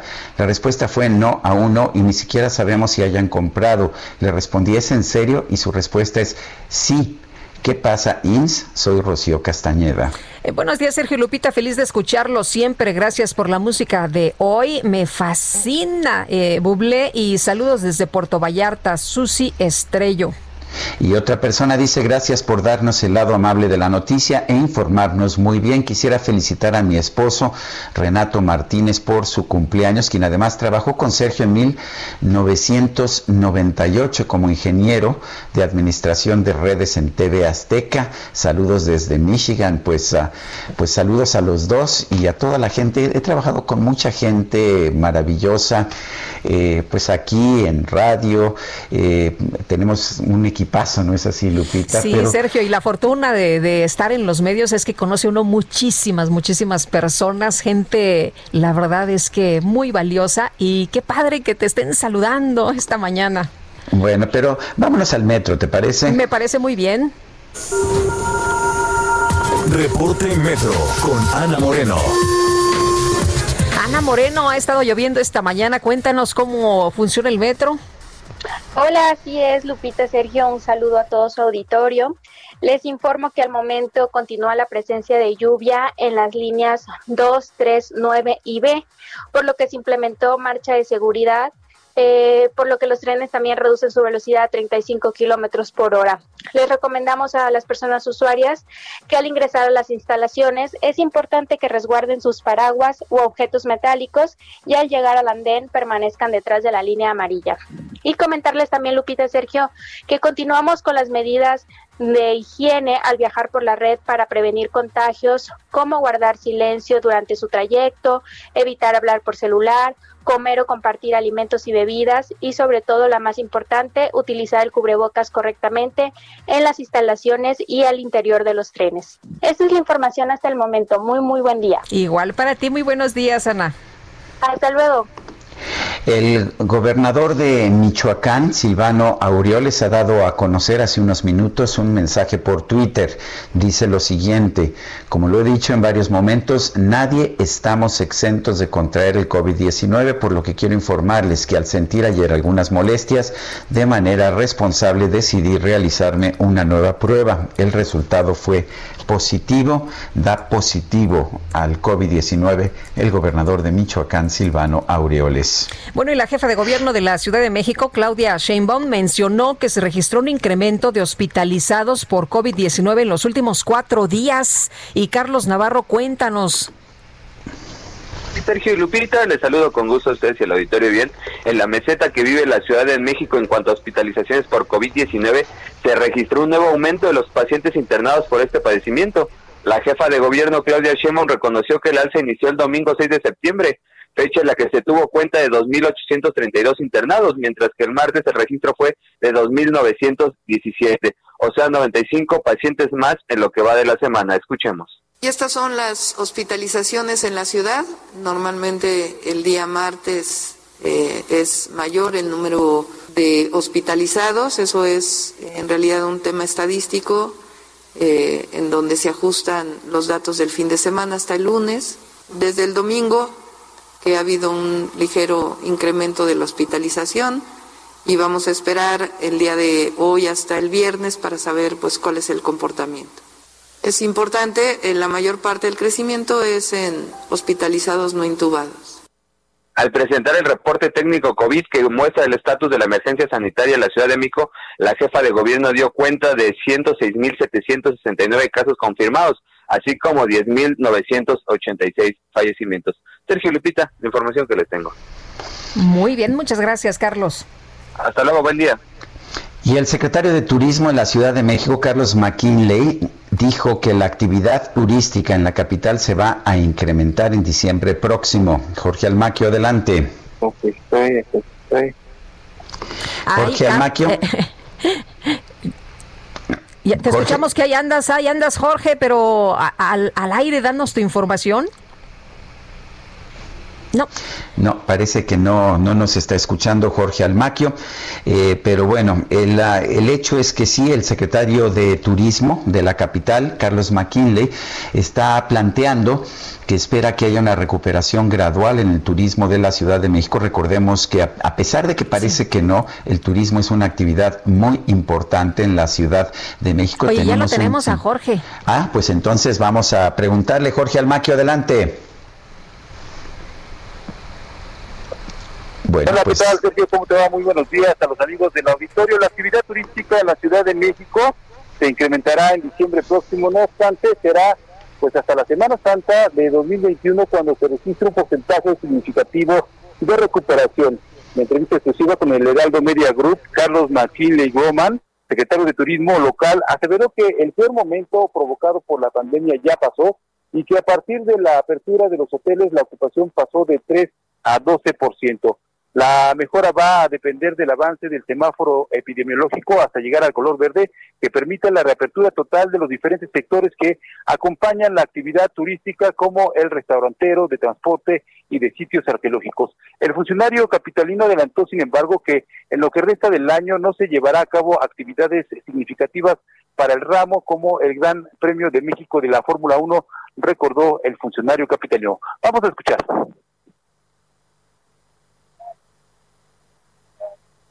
Yo, nosotros hemos dicho desde el inicio que el mes de diciembre ya será un mes adecuado, pero efectivamente para Semana Santa o verano del año entrante ya estaremos con un porcentaje de recuperación muy, muy decente. Pero todavía de aquí a diciembre estaremos poco a poco en las aperturas. Desde ya te adelanto que no habrá grandes festividades para lo que es este fin de año, lo que sabes bien que se canceló Fórmula 1.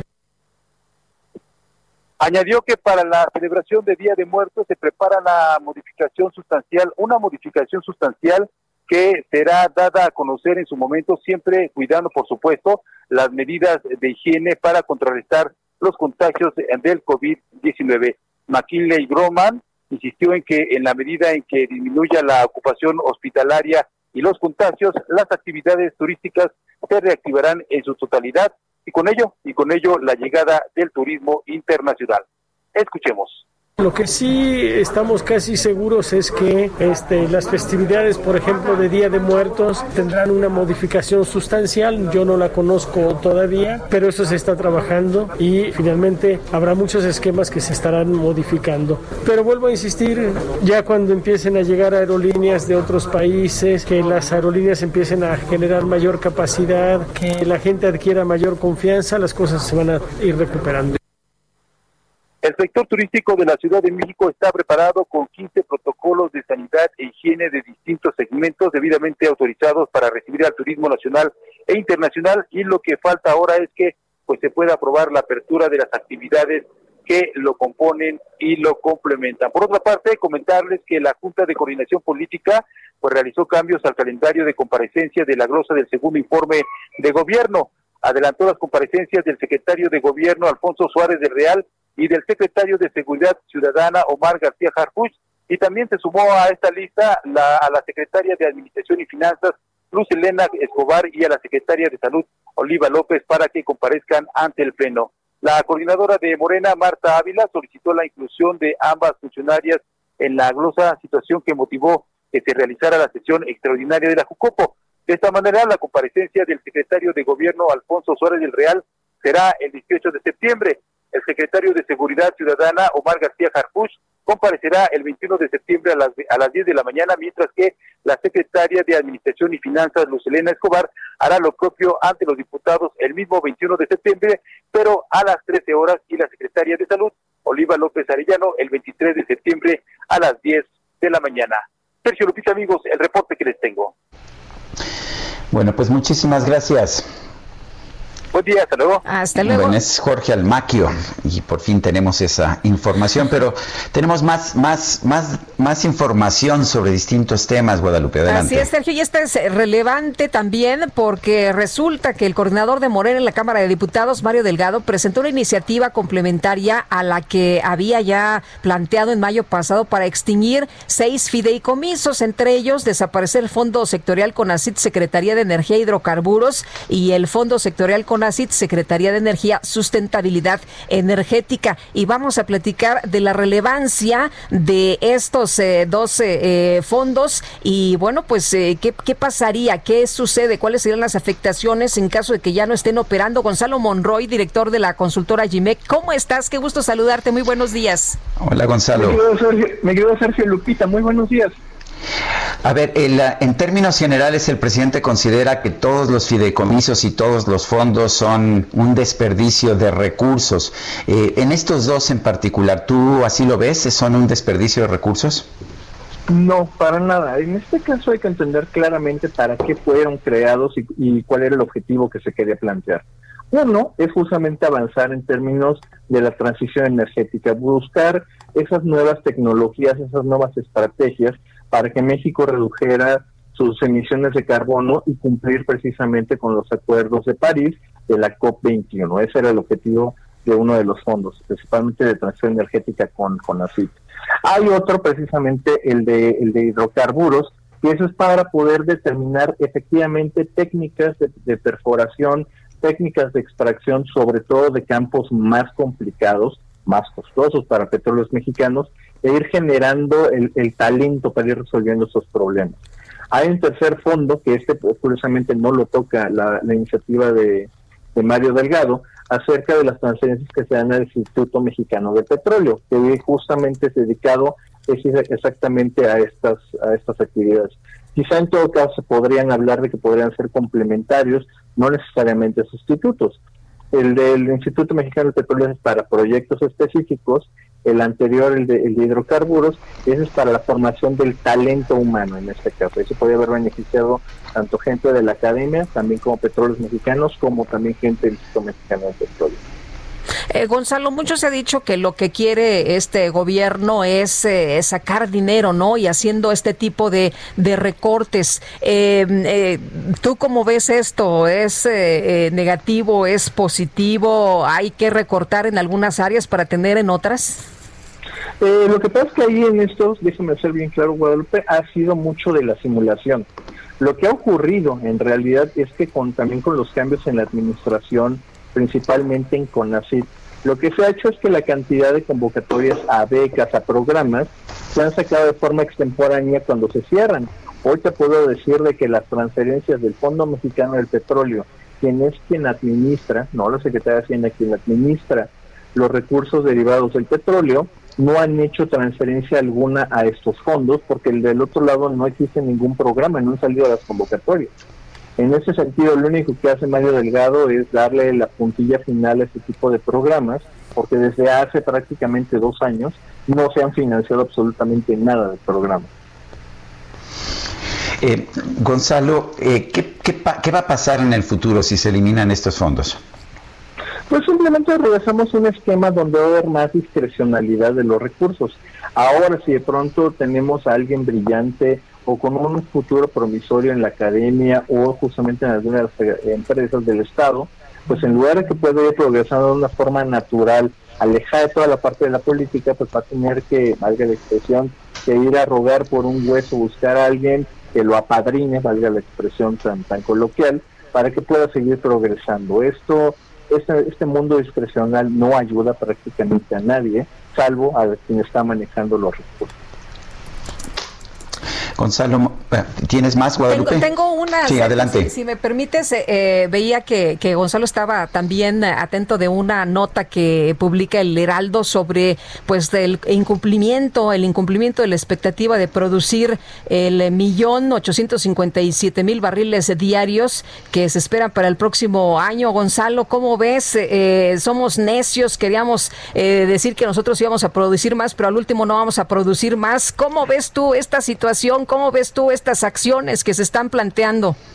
Eh, fíjate, es, muy interesante porque ayer, qué, qué, buena pregunta Guadalupe, esa pregunta fue algo fundamental en una entrevista que hizo ayer el secretario de Hacienda, Arturo Herrera. Y él hablaba justamente que ve justamente una gran producción de la parte privada, pero eso apenas, comparado con lo que tienen hoy, de apenas 10 mil barriles. Hoy, sobre todo, el, el gran hueco viene por parte de petróleos mexicanos. Para poner en términos de contexto y de cifras, se está planteando que Petróleos Mexicanos produzca alrededor de 1.800.000 barriles. Hoy Petróleos Mexicanos está en 1.550.000. Le estamos pidiendo que en un solo año levante 250.000 barriles. Esto no ocurre justamente desde hace prácticamente 2002. Hay que entender claramente que con unos precios tan comprimidos como todavía lo tenemos al día de hoy, todavía precios relativamente inestables, si lo queremos llamar de esa manera, se ve muy complicado que Petróleos Mexicanos pueda subir esa producción. No hay proyectos que, vayan a darle la vuelta a pesar de los campos prioritarios, a pesar de las ayudas que se están dando a Petróleos Mexicanos. No se estima que pueda haber una recuperación tan importante como la que plantea el gobierno mexicano. En todo caso, es muy posible que para finales de año, estamos hablando que está de noviembre, diciembre de este año, estamos cerrando alrededor o muy cercanos del 1.48 barriles, eh, millones de barriles. En este caso vamos a tener una declinación que está muy en línea con lo que hemos visto en el 18 y 19 comparado con este año. Así que es muy es muy poco realista lo que está planteando eh, en este caso la Secretaría de Hacienda en su proyecto de presupuesto. Gonzalo Monroy, gracias por hablar con nosotros. Sergio Lupita, les mando un gran abrazo a ustedes del público. Gracias, muy buenos días. Y bueno, el Senado impulsó una iniciativa para garantizar que la educación superior sea gratuita en su totalidad. Misael Zavala, adelante.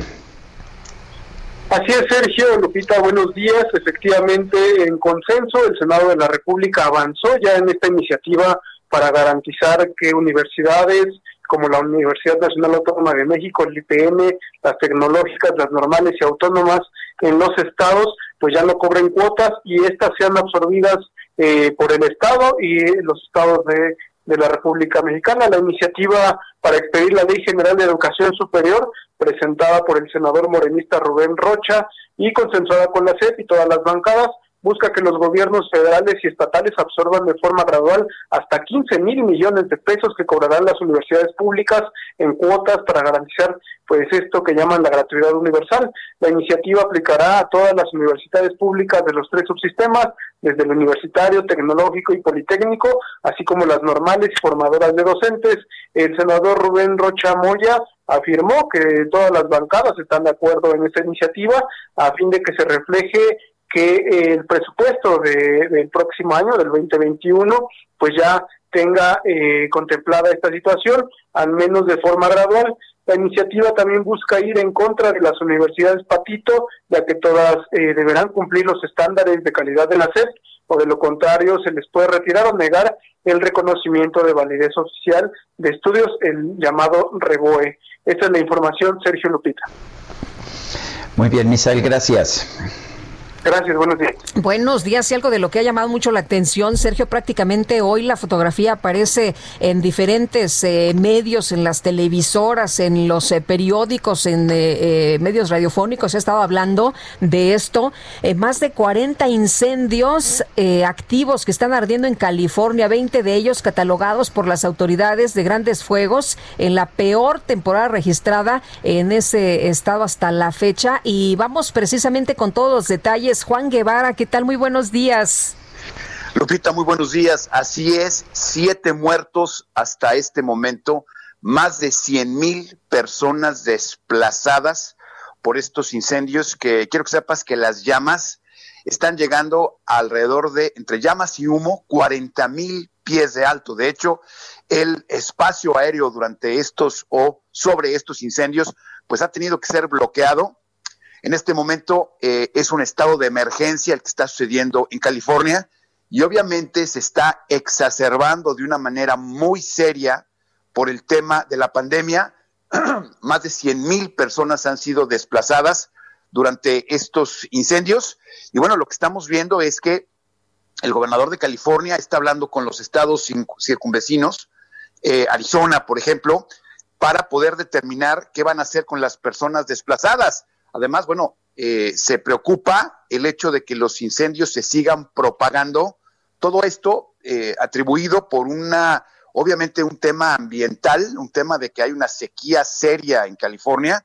Como el clima está cambiando, estamos viendo que esto se está haciendo recurrente cada año y bueno, es un problema. Y en relación a la pandemia, quiero decirte rápidamente, que ayer tuvimos una conferencia de prensa con el doctor Fauci, quien obviamente es eh, la persona encargada de, los, eh, de lo que sucede en la pandemia en los Estados Unidos. Y en conferencia de prensa, el doctor Fauci dijo que se espera que Estados Unidos llegue a la normalidad, primero, hasta fines del 2021, cuando podamos salir a la calle sin máscaras, así lo mencionó, y que una vacuna efectiva se debería de esperar a principios de este año y una vacuna efectiva, él lo representa como un 90% de efectividad. Entonces, bueno, eso desmiente la posibilidad de tener una vacuna en octubre, como lo mencionaba Trump. Así que bueno, Estados Unidos en el tema de la pandemia hasta 2021 finales de. Pues sí, y es que a Trump le urge la vacuna, ¿no? Le urge la vacuna porque sabe perfectamente bien que sus números no le ayudan, porque la gente eh, no puede salir a votar. Hemos dicho en este programa, en nuestro noticiero, que pues el tema de la votación es complicada para él porque la gente va a salir a votar por correo. En fin, es un tema, es un tema complicado, pero la realidad de las cosas es que la pandemia sigue fuerte en los Estados Unidos. Que no les digan, que no les cuenten. Muy bien, muchas gracias, Juan. Saludos, un abrazo a todos. Son las 8.54. Guadalupe Juárez y Sergio Sarmiento estamos en el Heraldo Radio. Someday, when I'm awfully low, when the world is cold, I will feel a glow just thinking of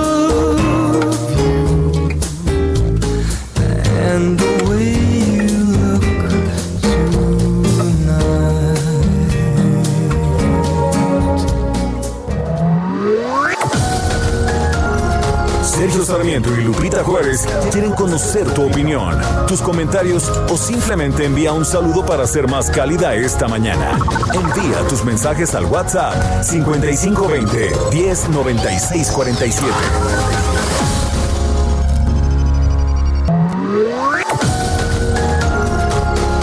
Continuamos con Sergio Sarmiento y Lupita Juárez por El Heraldo Radio.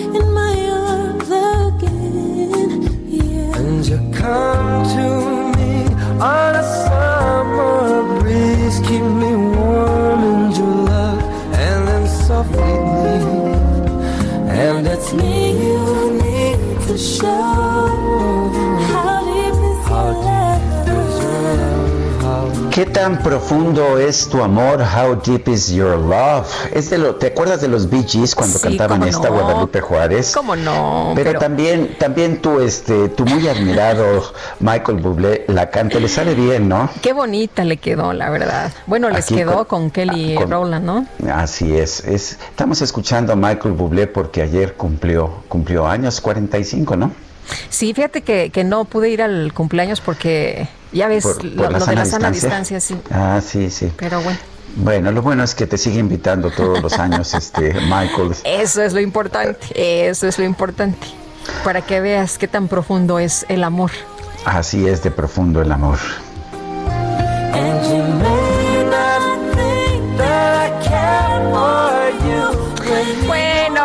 Y seguimos con los mensajes de nuestros amigos. Jorge Still dice, excelente día, Sergio y Lupita, un gusto escucharlos, un abrazo fuerte. Ay, no sé qué bonito se siente recibir estos abrazos, ya nos hacen falta así como físicos, ¿no? Pero estos nos llenan, por supuesto, gracias. Sí, ya los necesitaríamos como abrazos ya de verdad, ¿no? Sí, Bueno, dice Amado Alducin, es un gusto escucharlos, les deseo un excelente día a ustedes y a todo su equipo de trabajo. Eh, saludos Sergio y Lupita, me alegra estar informándome con ustedes diario de 7 a 10. Son las cuatro horas más provechosas de la mañana, dice él. Eh, yo también estudié la primaria en la Corona Victoria de las democracias, de donde es mi gober favorito. Así, ¿y cu- quién es su gober favorito? Cuauhtémoc Blanco. Pues yo creo. Bueno, son las son las nueve, nueve de la mañana con dos minutos. Y bueno, vamos a otros temas. Yo sé que a ti, Guadalupe, te gusta el teatro. Sé que eres muy teatrera.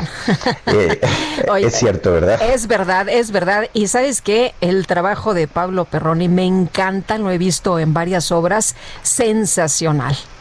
Bueno, y la verdad es que el trabajo que Pablo Perrón y Mariana Garza han hecho para el teatro de nuestro país en el Teatro Milán y el, Lucerna es realmente espectacular y, a mí me da mucho gusto que estén nuevamente trabajando, que estén nuevamente operando. Eh, Pablo Perrón, en primer lugar, gracias por tomar nuestra llamada y enhorabuena porque creo que pues este teatro que es tan emblemático está empezando a operar nuevamente. Al contrario, gracias Lupita, gracias Sergio, es un placer escucharlos, muchas gracias por el espacio. Y están presentando Elena, cuéntanos de esta puesta en escena. Pues mira, resulta que hace tres meses y medio, cuando todos estaban eh, yéndose a las redes, haciendo obras por streaming, como que estaba el furor, Pepe Valdés, que es nuestro director técnico, con él empezamos el, el teatro del Creo, la plantilla técnica del, del Milán, y es además un excelente stage manager, nos puso en la mesa una idea, dije, lo que nos dijo fue, todos están pensando en, en el momento en el que no se puede entrar a los teatros o en el momento que ya se puede entrar al 100%, pero nadie está pensando en ese momento en donde vamos a poder entrar con un aforo reducido, con un porcentaje. ¿Por qué no desarrollamos algo para, para ese momento en donde ya vamos a poder operar, pero con ciertas restricciones? Y la verdad es que un poquito a ciegas empezamos a diseñar eh, junto con él un pues todo una logística, todo un espectáculo cumpliera con todas las normas eh, sanitarias y con toda el- la cuestión del distanciamiento social. Y así fue como, como surgió Elena, que es un espectáculo itinerante, inmersivo, con distanciamiento social. Nos encanta decir que es la primera vez que existe eso. Eh, la verdad no lo, no lo habíamos escuchado. Por supuesto, espectáculos itinerantes, eh, emergentes hay, hay muchísimos, pero, pero con distanciamiento y eso era lo más importante para nosotros, que el regreso para el público fuera eh, seguro por, sobre todas las cosas. Y entonces, el- desde el momento en que tú compras los boletos, es un espectáculo que está diseñado para que entren de 10 per- de grupos de 10 personas, no más de 10 personas. Los, los boletos, digamos que cada función empieza cada 10 minutos y son por estaciones en todo el Teatro Milán y el Foro Lucerna y en los lobbies. El público tiene la oportunidad de conocer el teatro además por en rincones que pues jamás podría entrar porque son exclusivos para, para actores o para técnicos. El hecho de que tengamos solo este espectáculo por la situación en la que estamos viviendo ahora, eh, pues permite utilizar todo el inmueble. Entonces son siete estaciones en donde todo el tiempo se guarda el distanciamiento, desde que llegas están todas las medidas sanitarias, eh, toma de temperatura, los tapetes, eh, y además los, los espectadores están a metro y medio de cada uno y a tres metros de los actores. No hay más de dos actores en cada estación y siempre están guardando la distancia de metro y medio. Está increíblemente cuidado porque pues esa es nuestra mayor intención. Y la obra en sí es una eh, es un homenaje al teatro. José Razúñiga, que fue el escritor eh, de esta obra, la, la escribió. Primero, pues, ahora sí que decidimos cómo íbamos a contar la, la historia y luego qué íbamos a contar. Y Miguel Septién, el maravilloso director que, te- que tenemos, eh, se encargaron de pues de crear este universo en donde en la vida real Mariana y yo estamos, nos representamos a nosotros mismos junto con María, estamos a punto de abrir el teatro y eh, un maniquí, que de hecho este maniquí sí apareció, hay una foto de María muy muy chiquita la primera vez que llegamos al teatro, que está ahí al fondo, un poco tenebrosa la foto, pero la, la historia no es de miedo, eh, es más bien como de misterio. Aparece este maniquí en el escenario y cada vez que lo tiramos y cada vez que regresamos al teatro está en el mismo lugar lo volvemos a, tirar y vuelve a aparecer. Entonces, bueno, nos damos cuenta que el teatro nos está queriendo decir algo o que alguien está jugando una, una muy mala broma. Mariana, que es mucho más, eh, eh, que ella cree en energías, en la vida real también, en, en cuestiones más este, quizás sobrenaturales o, o, en este espíritu, decide contratar una medium para resolver el caso. Yo que soy mucho más práctico también en la vida real, decido contratar a un investigador y esas son las dos líneas de investigación que el público es testigo, eh, pues ahora sí que pues, lo que se tiene que resolver, cuál es el misterio, qué es lo que nos está queriendo decir el, el teatro. Oye, pues suena muy eh, entretenido, muy divertido, interesante. Y cuéntanos una cosa, las personas que, que les gusta el teatro, que nos gusta el teatro, pues eh, estamos emocionados, aunque con esto el streaming dices, bueno, eh, no es lo mismo, pero ahora que abren las puertas los teatros, qué mejor. Para ustedes, ¿qué significa, además de reiniciar el trabajo eh, en la parte emocional, Pablo? Es muy importante, Lupita. Creo que nunca habíamos vivido un momento así, por lo menos desde que abrimos los teatros hace más de seis años. Pues el, el Milán nunca había estado cerrado eh, más de un día. Eh, los dos teatros funcionan siete días a la semana. Eh, era, era ya muy necesario, sin embargo, había que tomar eh, todas las medidas. Entonces, eh, pues sí, emocionados, eh, nerviosos, con una cantidad de sentimientos. El público que ha ido, ya tuvimos nuestro primer fin de semana, reaccionó increíblemente bien. Eh, Es, es emocionante volver a pisar un teatro y es emocionante ver esta historia y es emocionante conocer el teatro por todos sus rincones y el elenco además es espectacular. Son, es, es demasiado, la verdad es que han sido semanas muy difíciles, igual cuando no sabíamos exactamente cuándo se iba a poder abrir, porque llegó un momento en donde se había hablado también que hasta el año que viene y pues Elena es un espectáculo que funciona en este momento, en este momento en donde se supone que tenemos que estar todos eh, trabajando el 30%. Nosotros estamos por debajo de eso, estamos al 10%, menos del 10%. En el edificio, al mismo tiempo, nunca hay más de, de 70 personas y por supuesto en grupos de 10. La obra dura una hora y cuarto en total y como te decía, son, eh, les decía, es por, es por estaciones. Eh, solo en tres ocasiones están sentados y está diseñado para que la gente que se sienta en esas sillas, no hay nadie más que se siente en cuatro ciclos completos. Al quinto ciclo se hace una limpieza y sanitización completa de todos los espacios y vuelve a entrar el otro grupo. Así que eh, eso sí, hago mucho énfasis porque hay mucha gente que, pues eso es lo que más le preocupa de cómo no hay una pandemia, ¿por qué vamos a ir al teatro? ¿Para qué? Es importante, creo que lo sabemos y los que amamos el teatro sabemos que es, parte de nuestra salud mental y, lo necesitamos además en estos momentos y, y, cómo vamos a ir de la mejor manera. Sí es obligatorio llevar eh, cubrebocas definitivamente eh, y bueno, como ya dije, todas las medidas están tomadas. Eh, estamos vamos a estar muy pocas semanas en realidad este está planteado para hacer cuatro semanas ya llevamos una estamos de jueves a domingo. Yo les les recomiendo que si están que si quieren que si les llama la atención que, que si quieren regresar al teatro y de la mejor manera de la manera más segura nos acompañen. Hay muchas oportunidades para ver Elena eh, como bien dije a las 7 de la mañana empiezan las funciones y cada 10 minutos pueden comprar sus boletos por Ticketmaster o en el teatro es muy importante que al teatro, eh, la, la Loreta aquí ya es de 2 de la tarde a 6 de la tarde.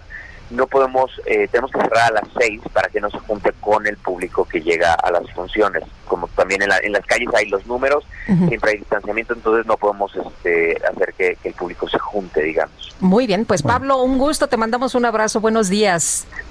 Muchísimas gracias por el espacio, gracias por permitirme hablar de Elena. Los aprecio muchísimo cada vez que he ido al teatro y Sergio, nunca se me va a olvidar esa vez que fuiste al teatro, te desmañanaste, a, a pesar que tienes que levantarte tempranísimo y te fuiste corriendo, pero te- les agradezco todo el apoyo que, que han dado a, la- a- tanto a Mariana como a mí como a los teatros y los esperamos pronto. Gracias. Gracias, Pablo. Es Pablo Perroni, eh, pues actor, empresario teatral, tienen este conjunto teatral, Teatro Milán, Teatro Lucerna, allá en la colonia Juárez. Son las 9 con 11 minutos. El delegado federal de Único de Baja California, Jesús Alejandro Ruiz Uribe, destacó el combate a la corrupción del presidente de México, Andrés Manuel López Obrador, con relación al segundo informe de gobierno. Jesús Alejandro Ruiz Uribe, el delegado federal en Baja California, está en la línea telefónica. Eh, señor delegado, buenos días. Gracias por tomar la llamada. Muy buenos días. Eh, aquí como siempre sus órdenes, Sergio. Gracias, Jesús. Cuéntenos eh, por qué es tan importante este combate a la corrupción. Bueno, el combate a la corrupción es muy importante porque eh, básicamente la corrupción se ha convertido eh, después de largos 30 o 36 años de neoliberalismo en, el, en, la, en la más importante de las plagas que han azotado este país. La corrupción está en todo, está en las medicinas, está en la gasolina, está en el narcotráfico, está en la forma inadecuada como han operado las instituciones durante tantos años. Entonces el, presidente lo puso como centro de, de, de sus políticas públicas, de su política pública, y creo que el resultado ahí ha ido avanzando importantemente. Desde luego que no se ha logrado acabar aún con la corrupción, pero sí se ha logrado minorar y sobre todo se ha logrado desactivar los focos de corrupción. Lo vimos eh, espectacularmente al principio de este sexenio con el tema del, del huachicol, lo hemos visto con medidas este, duras que se han tomado en el tema de las medicinas y que han logrado quitarnos de una monserga, de un secuestro de ese tema por parte de, de ciertas eh, compañías. Lo hemos visto también en la parte de la administración pública, porque no es poca cosa lo que se ha hecho, la reconversión del presupuesto público, eh, quitándole, recortándole dinero a la alta burocracia para inyectarlo directamente a eh, la base de la pirámide social. Y todo eso se ha logrado sin, sin endeudarnos, sin subir impuestos, lo que es eh, importante. Entonces, creo yo que el, el logro más destacado del presidente de México, sin duda, ha sido el combate a la, a la corrupción y, estamos nosotros muy contentos por esta situación. Falta mucho por hacer, hay que limpiar las policías municipales, hay que eh, terminar de sanear el tema de los contratos. Fíjate, por ejemplo, en el tema de los contratos de obra pública, por lo menos de la SEDATO, se hicieron a precio alzado. Lo que quiere decir es que no se podía hacer ninguna modificación al costo de la obra como se hizo en el pasado, que se presupuestaba eh, y se licitaba en 400 millones y terminaba eh, costando 800 millones, ¿no? Entonces, creo que se ha avanzado notablemente. Eh, eh, Jesús, eh, rápidamente antes de que nos agarre aquí el, el corte, ¿qué tan relevante ha sido, quiero preguntarle ahora, eh, para los eh, ciudadanos, para la ciudadanía, el trabajo de los delegados? Yo creo que es parte precisamente de la, de la concentración de funciones eh, y de... había, por ejemplo, en Baja California más de 73 delegaciones, cada una con sus diferentes presupuestos que hacían un, derrame de recursos públicos muy, muy importante. Hoy en día no te puedo decir que los delegados nos encarguemos de todo, pero sí estamos al pendiente de todo y tratando de resolver los rezagos que se van creando por malas, malos funcionarios públicos o por deficiencias de la administración pública. Y desde luego nos encargamos directamente de los programas de desarrollo, que significa nada más en Baja California el apoyo a un poquito más de 400 mil familias de distintas formas, algunos de ellos implementados en, en la, en la época COVID que hemos padecido durante todo este tiempo. Entonces creo que este ha sido muy importante que hemos logrado nosotros intervenir en, en- para solucionar temas relacionados con el Instituto Mexicano de Seguro Social, con la Comisión Federal de Electricidad, con Semarnat, con Profepa. Realmente este ha sido eh, importante la participación y la idea del presidente de crear delegaciones únicas. Bueno, pues yo quiero agradecerle Jesús Alejandro Ruiz Uribe, delegado federal en Baja California, el haber conversado con nosotros esta mañana. Claro que sí, un saludo afectuoso. Te mando saludos, te mando saludos Roberto Curiel. Ah, muy bien, dile que le mando un fuerte, un fuerte abrazo allá en Baja California, allá en Tijuana. Claro que sí. Gracias. Son las Gracias. Son las 9 de la mañana, 9 de la mañana con 16 minutos y vamos a un resumen de la información más importante. Desde Palacio Nacional, el presidente López Obrador anunció que se van a retomar los trabajos para concluir la construcción de la termoeléctrica de Morelos. Aseguró que su administración no va a dejar un tiradero de obras. Por su parte, la secretaria de Gobernación, la doctora Olga Sánchez Cordero, aseguró que la termoeléctrica no va a causar una falta de suministro de agua a los ejidos de la zona, por lo que el proyecto puede continuar. Y a efecto de corroborar si había una afectación para los ejidatarios, se realizaron diversas periciales en hidrología forense, las cuales arrojaron que el proyecto no causaba una falta de suministro de agua en los canales de riego de los ejidos. Haber ninguna suspensión ya vigente relacionada con la construcción y abastecimiento del acueducto, Conagua procedió a otorgar permisos a la Comisión Federal de Electricidad para continuar con el proyecto. Jurídicamente están resueltos todos los juicios de amparo y jurídicamente puede continuarse con el proyecto. El gobernador de Michoacán, Silvano Aureoles, informó que dio positivo a la prueba de coronavirus, por lo que va a atender sus responsabilidades a distancia. El secretario de Movilidad de la Ciudad de México, Andrés Layú, anunció el arranque de la Feria del Taxi para que los concesionarios que cuentan con su bono puedan conocer ofertas para sustituir su unidad por un vehículo híbrido o eléctrico. Tú eres como el agua clara que llueve del cielo. Ay, Guadalupe Juárez, que ahora sí que qué qué oso, como dirían los chavos. Cuéntame qué pasó, qué pasó. A ver, mira, eh, resulta que hay un video en redes sociales que muestra a un joven enamorado llevando serenata, ya sabes, a la casa de la exnovia para darle la sorpresa y pedirle que regresen. Y sin embargo, pues, ¿qué crees? Cuando estaba ya entonando la canción, ¿Sí? Mi razón de ser, de la banda más, acompañado por dos amigos, pues sale la exnovia acompañado de su nuevo novio. Bueno, y bueno, muchos internautas mostraron su apoyo al protagonista del video y que a pesar de su tristeza siguió cantando hasta el final de la canción. Yo, yo me hubiera, yo ya me hubiera callado y me hubiera ido, pero Él bueno. aguantó, él aguantó y la cantó todita. Bueno. Bueno, pues así está.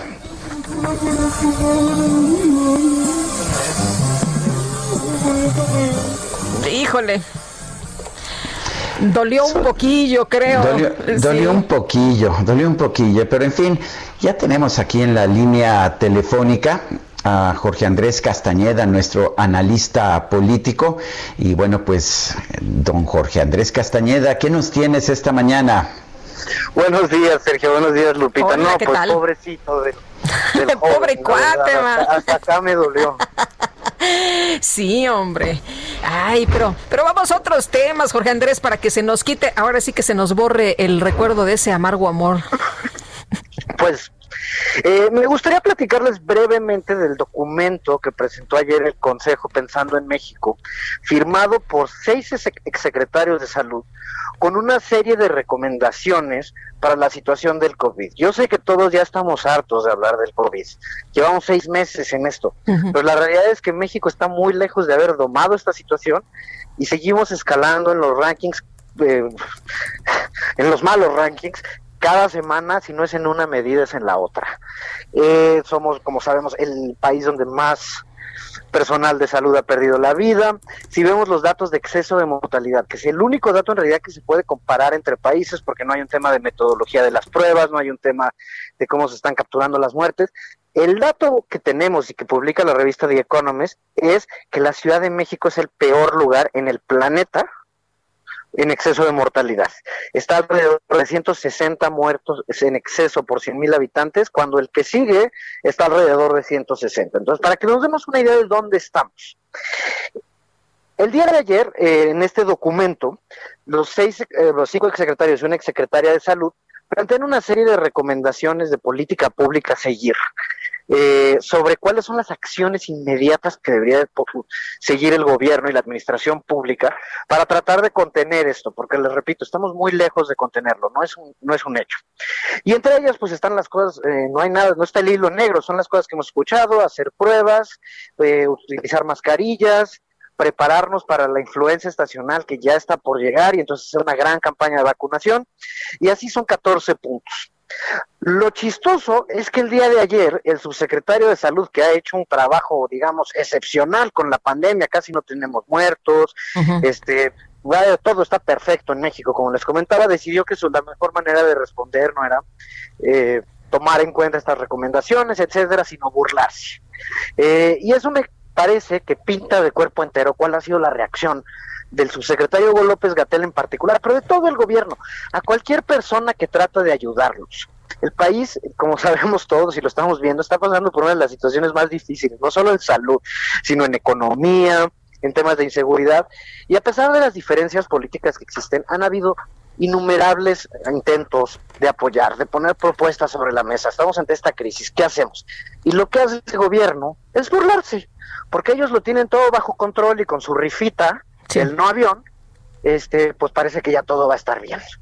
Entonces, pues bueno, pues, desafortunadamente el secretario Hugo López Gatel, con su sentido del humor tan peculiar, pues que sigue haciendo lo que sigue haciendo y se nos seguirá yendo como nos está yendo desafortunadamente. El, el problema es que miles y miles de mexicanos eh, sufren y pierden la vida. Nada más para ponerles un ejemplo, en una de las recomendaciones que hacía el doctor Frank, nada más si no saben, eh, para que la, conozca el auditorio, el doctor Frank, pues bueno, fue de, aparte de secretario de salud, decano de la universidad, eh, de, la Escuela de Salud Pública de la Universidad de Harvard, no es un tema menor, es presidente de la Universidad de Miami ahorita, eh, y él dice que simplemente con el eh, uso de cubrebocas generalizado se podrían salvar alrededor de 24 mil vidas de aquí a enero.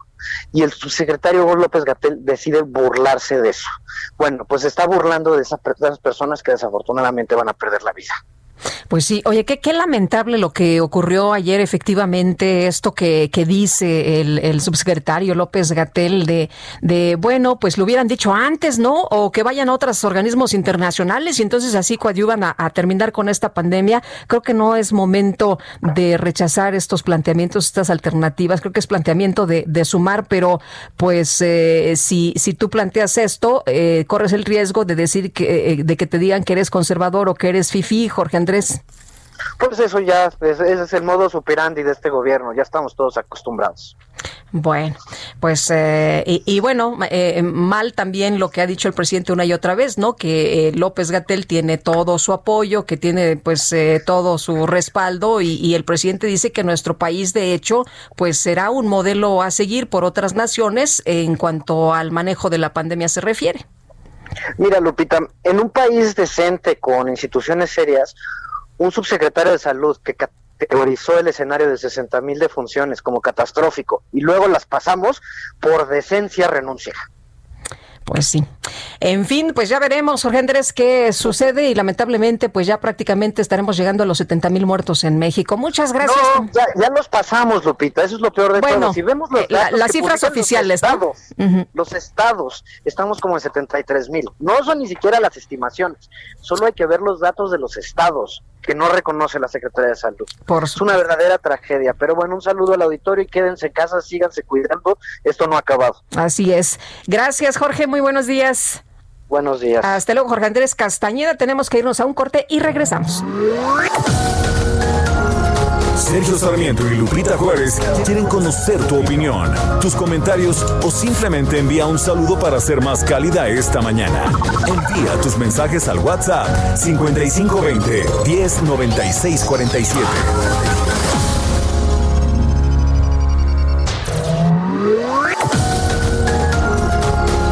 Continuamos con Sergio Sarmiento y Lupita Juárez por El Heraldo Radio.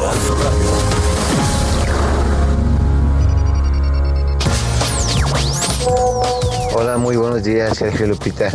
Saludos desde Guadalajara.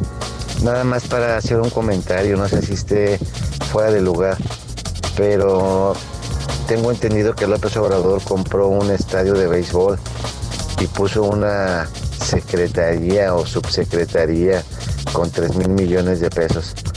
No sé si sea cierto eso eh, y ese dinero podría ser eh, eh, utilizado para los niños con cáncer o hasta para las pruebas de COVID. Que tengan un buen día. Saludos acá desde la Perla Tapatía. Hugo Ramírez. Buenos días, Sergio Lupita.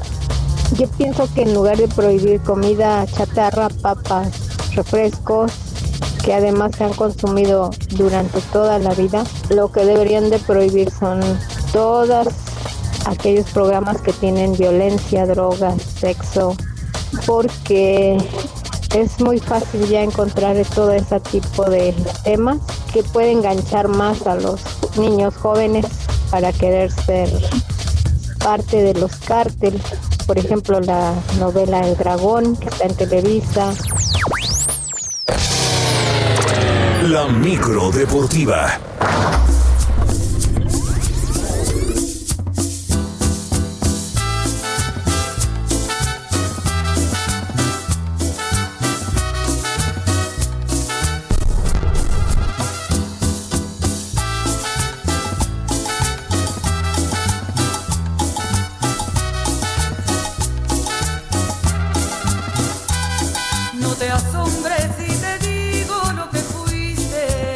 Bueno, pues se ve que se acerca ya la micro deportiva, mi querida Guadalupe. ¿Cómo, la ¿Cómo ves? ves? No, pues yo ya estaba bailando aquí con Adrián.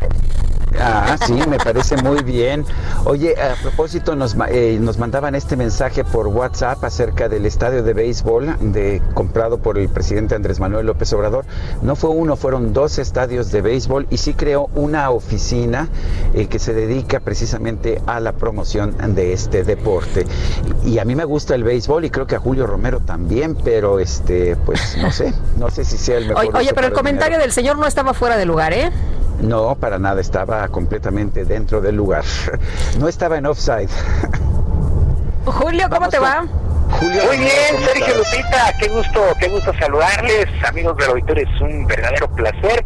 Sí, estos dos estadios están en Sonora y la oficina se llama ProBase y la dirige Edgar González, este exjugador del béisbol de las grandes ligas y también exmanager de la selección mexicana de béisbol. Sí, nos encanta, en verdad que nos encanta el rey de los deportes, el béisbol, pero hay prioridades, en verdad que hay prioridades. Bueno, fue muy criticado desde su El fútbol nacimiento. americano es prioridad.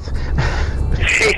Oye, eh, pues tú y yo también estamos muy contentos porque todo listo para que hoy en la noche, por ahí de las 7 y 20, se ponga en marcha la temporada del fútbol americano de la NFL con el duelo entre los jefes de Kansas City que reciben a los Tejanos de Houston allá en el estadio Punta de Flecha en Kansas. Será el enfrentamiento entre los actuales campeones del Super Bowl y su mariscal de campo Patrick Mahomes, por cierto, el jugador mejor pagado en la historia 503 millones de dólares para los próximos 12 años.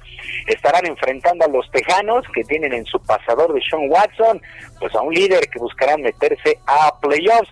Otros puntos que hay que destacar en esta campaña, pues se terminó la era de Tom Brady con los Patriotas de Nueva Inglaterra y ahora arranca historia con los Bucaneros y el equipo de Washington que decidió cambiar su nombre de Pieles Rojas después de 87 años tras las protestas racistas allá en los Estados Unidos. Qué difícil, bueno, para mí sí lo será. Eh, esto de los Pieles Rojas, los Redskins, será muy complicado solamente decir Washington.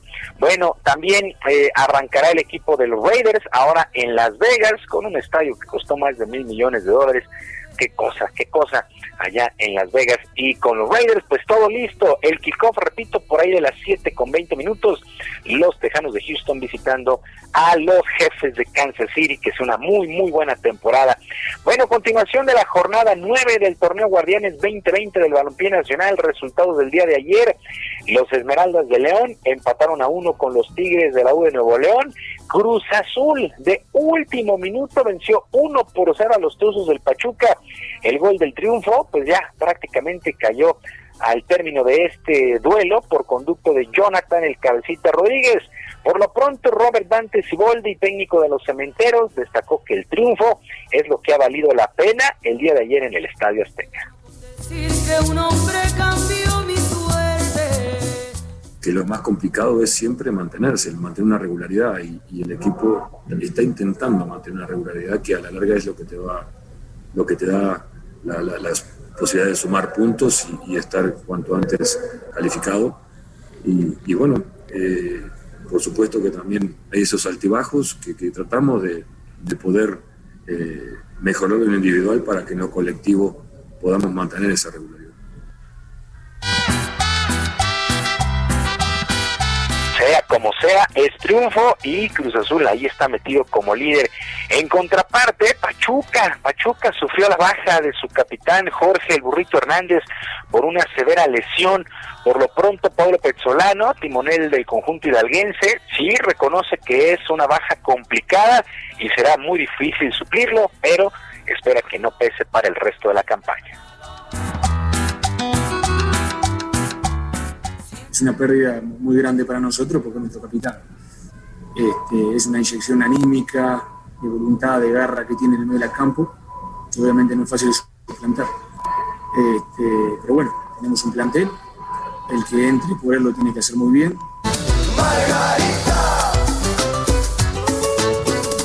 Bueno, pues el Pachuca perdió en el Estadio Azteca. Mazatlán, el equipo de Mazatlán FC en casa se impuso 1 por 0 a los Cholos de Tijuana y los Pumas de la universidad se metieron a la comarca para vencer 2 por 1 al conjunto del Santos Laguna. Sigue invicto, Pumas es el único equipo invicto de la campaña después de nueve jornadas. Yo creo que nadie, absolutamente nadie, esperaba una campaña así del conjunto de los Pumas. Se quedaron sin técnico tres días antes de arrancar en la campaña cuando renunció Miguel González Mitchell, llegó el director de Fuerzas Básicas ahí como interino, semanas después lo ratificaron, pues no tiene grandes contrataciones, pero es muy efectivo. Pumas me parece que tiene a los dos mejores delanteros, o dos de los mejores delanteros de toda la campaña con Carlos González y Juan Ignacio Dineno. Bueno, pues los Pumas, los Pumas de líderes e invictos.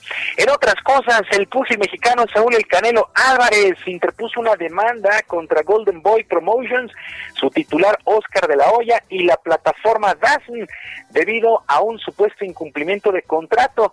Según el tapatío, las tres partes han incumplido y lo tienen fuera del cuadrilátero sin actividad en medio de la pandemia.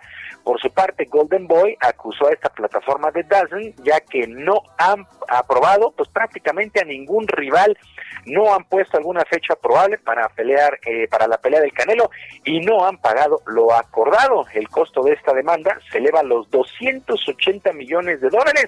Canelo asegura que es el mejor libra por libra y presentó esta acusación para regresar pronto al mundo del boxeo y darle a sus aficionados el espectáculo que merecen.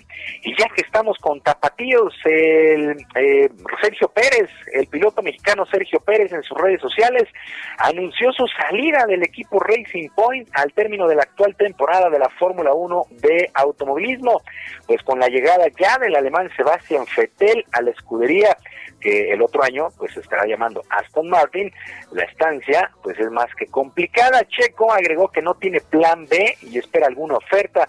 Se habla de que Haas o Alfa Romeo podrían ofrecerle algún contrato en los siete años que ha estado pues eh, Sergio Pérez, primero Force India y después Racing Point, en estos siete años ha acumulado 486 puntos, cinco podios y siete abandonos, así es que se va, se va Checo Pérez de esta escudería.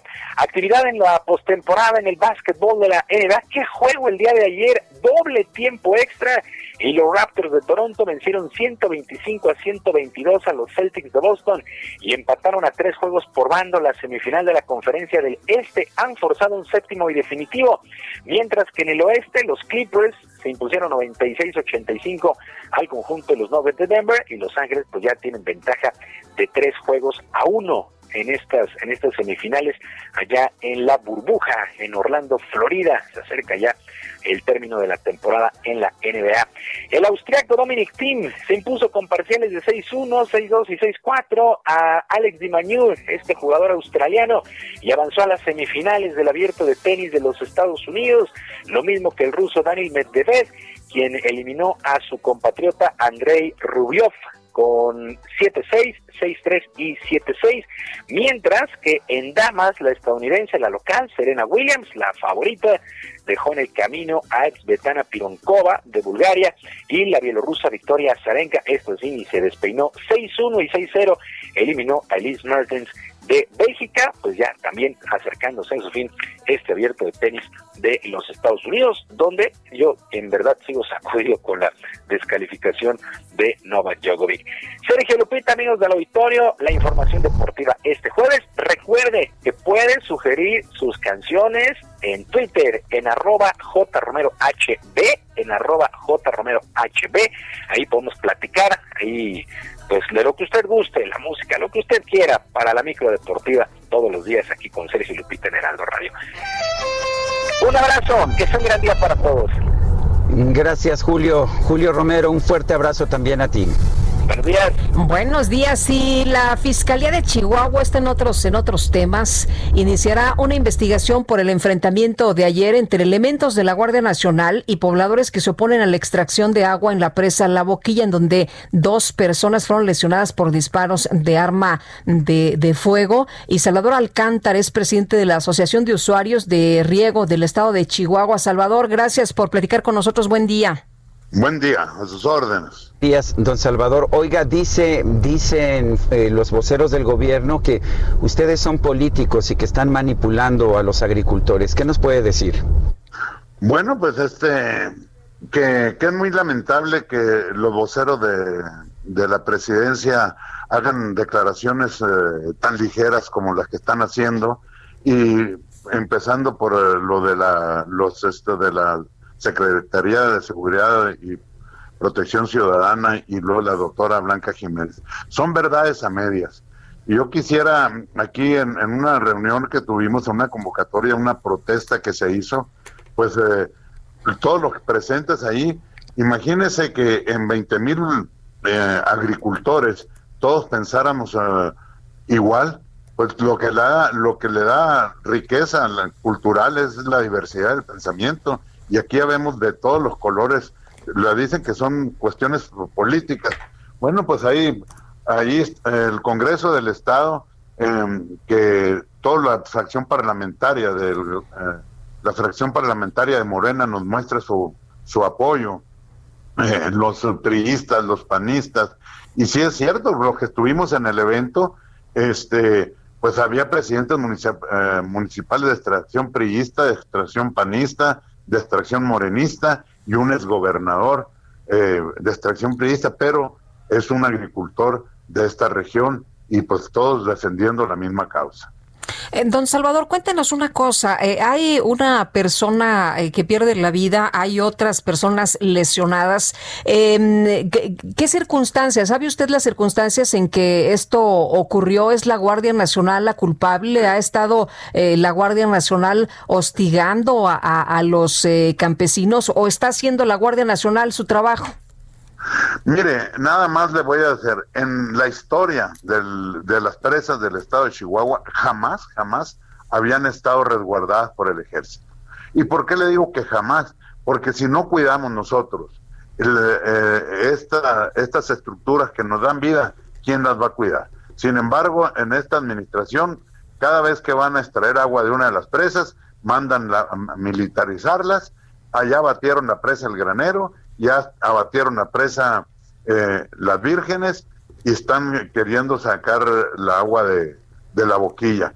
Entonces prácticamente esto pues ha ocasionado un descontento general en la población debido a, tanta mentira. La gente se harta de, de escuchar todas, tantas mentiras. Hemos escuchado en las mañaneras al presidente que dice que tenemos agua suficiente para este ciclo y el sí es lo que es lo que nos ha dicho no eh, y, y, pues yo le quisiera hacer una invitación al señor presidente que venga junto con nosotros y que nos diga dónde está esa agua que, que vamos a utilizar porque no existe. Chihuahua es, es el estado más, eh, de, un estado desértico el único estado desértico en el mundo que exporta agua. Cómo es posible por eso están creadas estas obras de infraestructura sí para guardar agua, vamos a llamar, es una alcancía. para Oiga, don Salvador, pero no no es, pero no es un acuerdo, no es un acuerdo que nosotros nos comprometimos con los Estados Unidos. Se ha explicado que desde 1944 tenemos este acuerdo y de hecho que Estados Unidos nos da más agua, el de tres veces o cuatro veces más que nosotros, la, la que nosotros regresamos. ¿No sería un momento de regresar agua? Le digo, le pregunto para entender bien cómo está este acuerdo. Mi- Mire, hay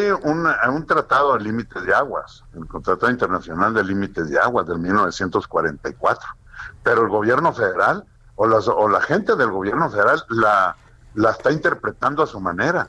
Ahí dice que nos dan más agua. Sí. Pues sí es cierto, recibimos 1.850 millones por el Bravo, por el Colorado, pero también es una cuenca que tiene 624, 626 mil kilómetros cuadrados y nosotros aportamos 432 eh, millones por una cuenca de 3.800 kilómetros. Nomás dígame dónde está el beneficio para México.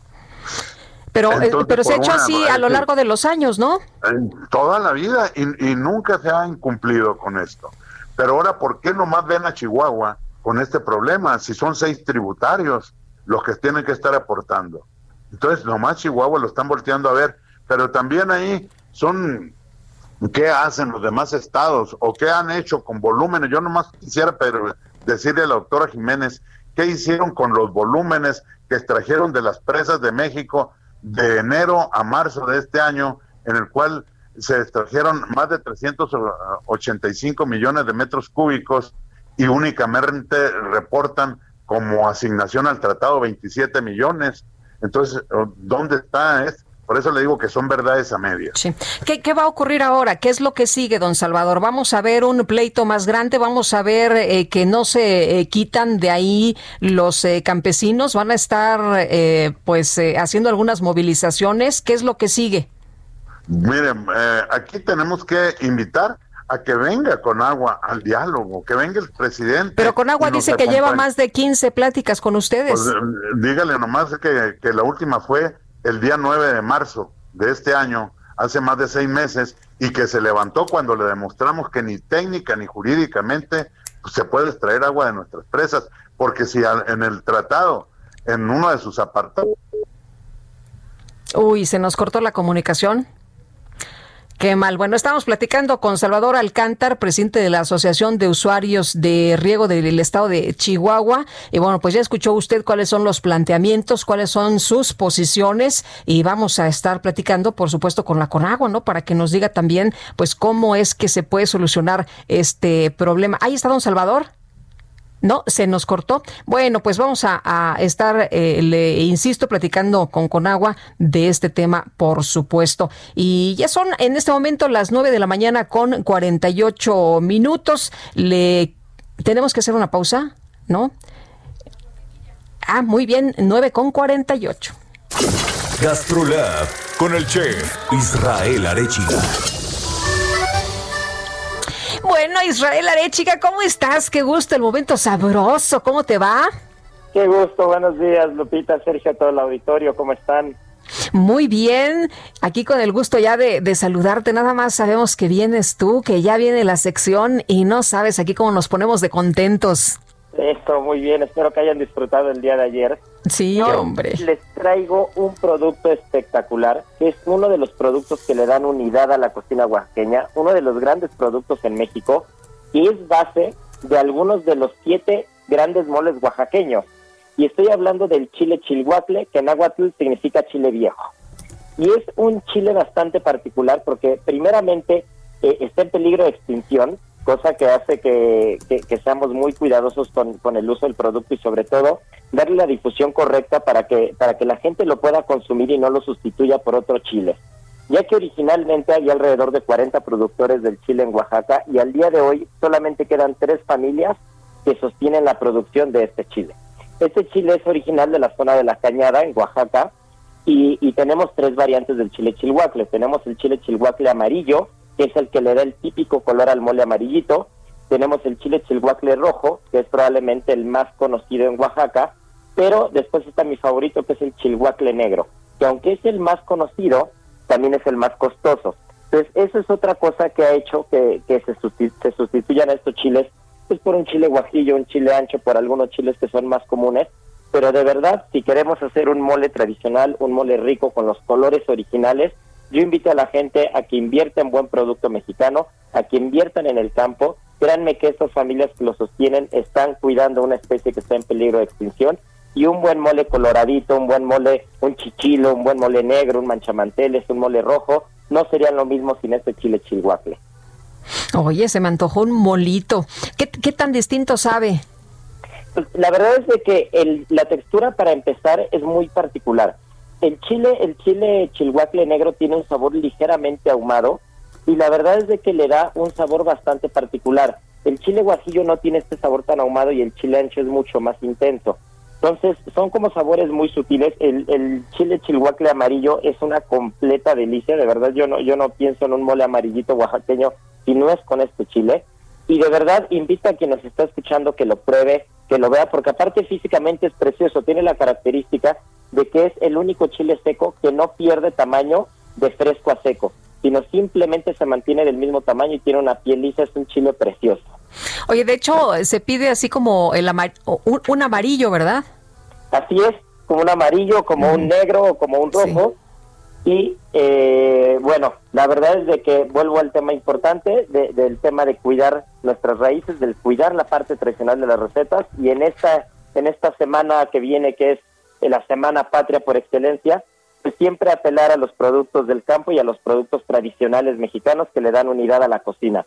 Y dicho sea de paso, la cocina oaxaqueña fue nombrada hace cinco años Patrimonio Estatal en Oaxaca, entonces pues tenemos todo para darle un eh, una buena ofrenda a la cocina mexicana en esta semana que viene. Me parece muy bien, Israel. Muchas gracias. Que tengas un excelente día. Igualmente y que tengan muy buen fin de semana. Nos escuchamos la siguiente semana y el día de mañana tenemos Gastrolab en la sección impresa del Heraldo M. Pues estaremos pendientes. Gracias. Gracias.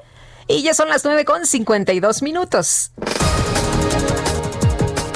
Esta mañana el presidente López Obrador expresó su solidaridad con la familia de la pareja que fue atacada a balazos tras acudir a protestas por la extracción de agua de las presas de Chihuahua. Sin embargo, insistió en que ese tema está siendo utilizado con fines electorales.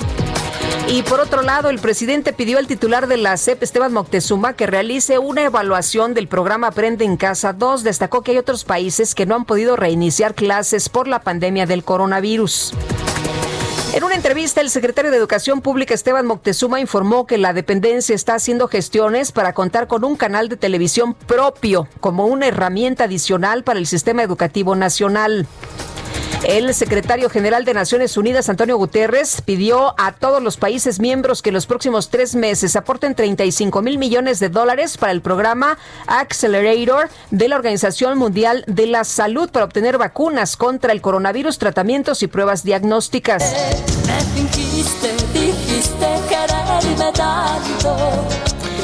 Bueno, pues hace unos días el presidente de los Estados Unidos, Donald Trump, se reunió con su homólogo de Serbia, Alexander Vuci- Vucic, para firmar un acuerdo con el que el país europeo se compromete a abrir una oficina comercial en Jerusalén y trasladar su embajada en Israel a esa ciudad. Sin embargo, los usuarios de todo el mundo hicieron viral la grabación de la rueda de prensa posterior, ya que aseguran que el mandatario serbio no leyó el documento que firmó, porque cuando Trump leía los términos, reaccionó con sorpresa este señor Vucic. Con sorpresa él vio pues el documento, volteó a ver a su comitiva y se llevó las manos a la cabeza, así de, ay, ¿qué estoy haciendo?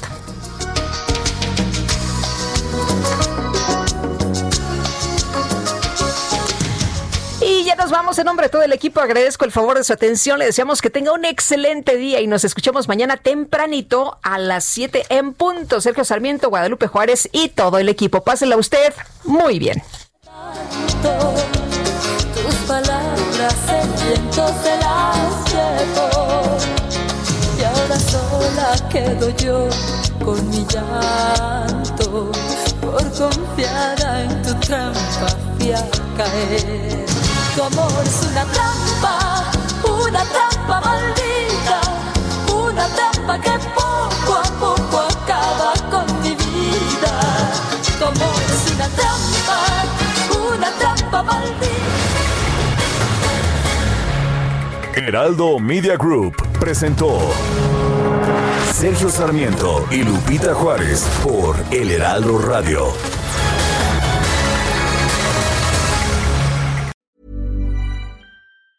Tired of ads barging into your favorite news podcasts?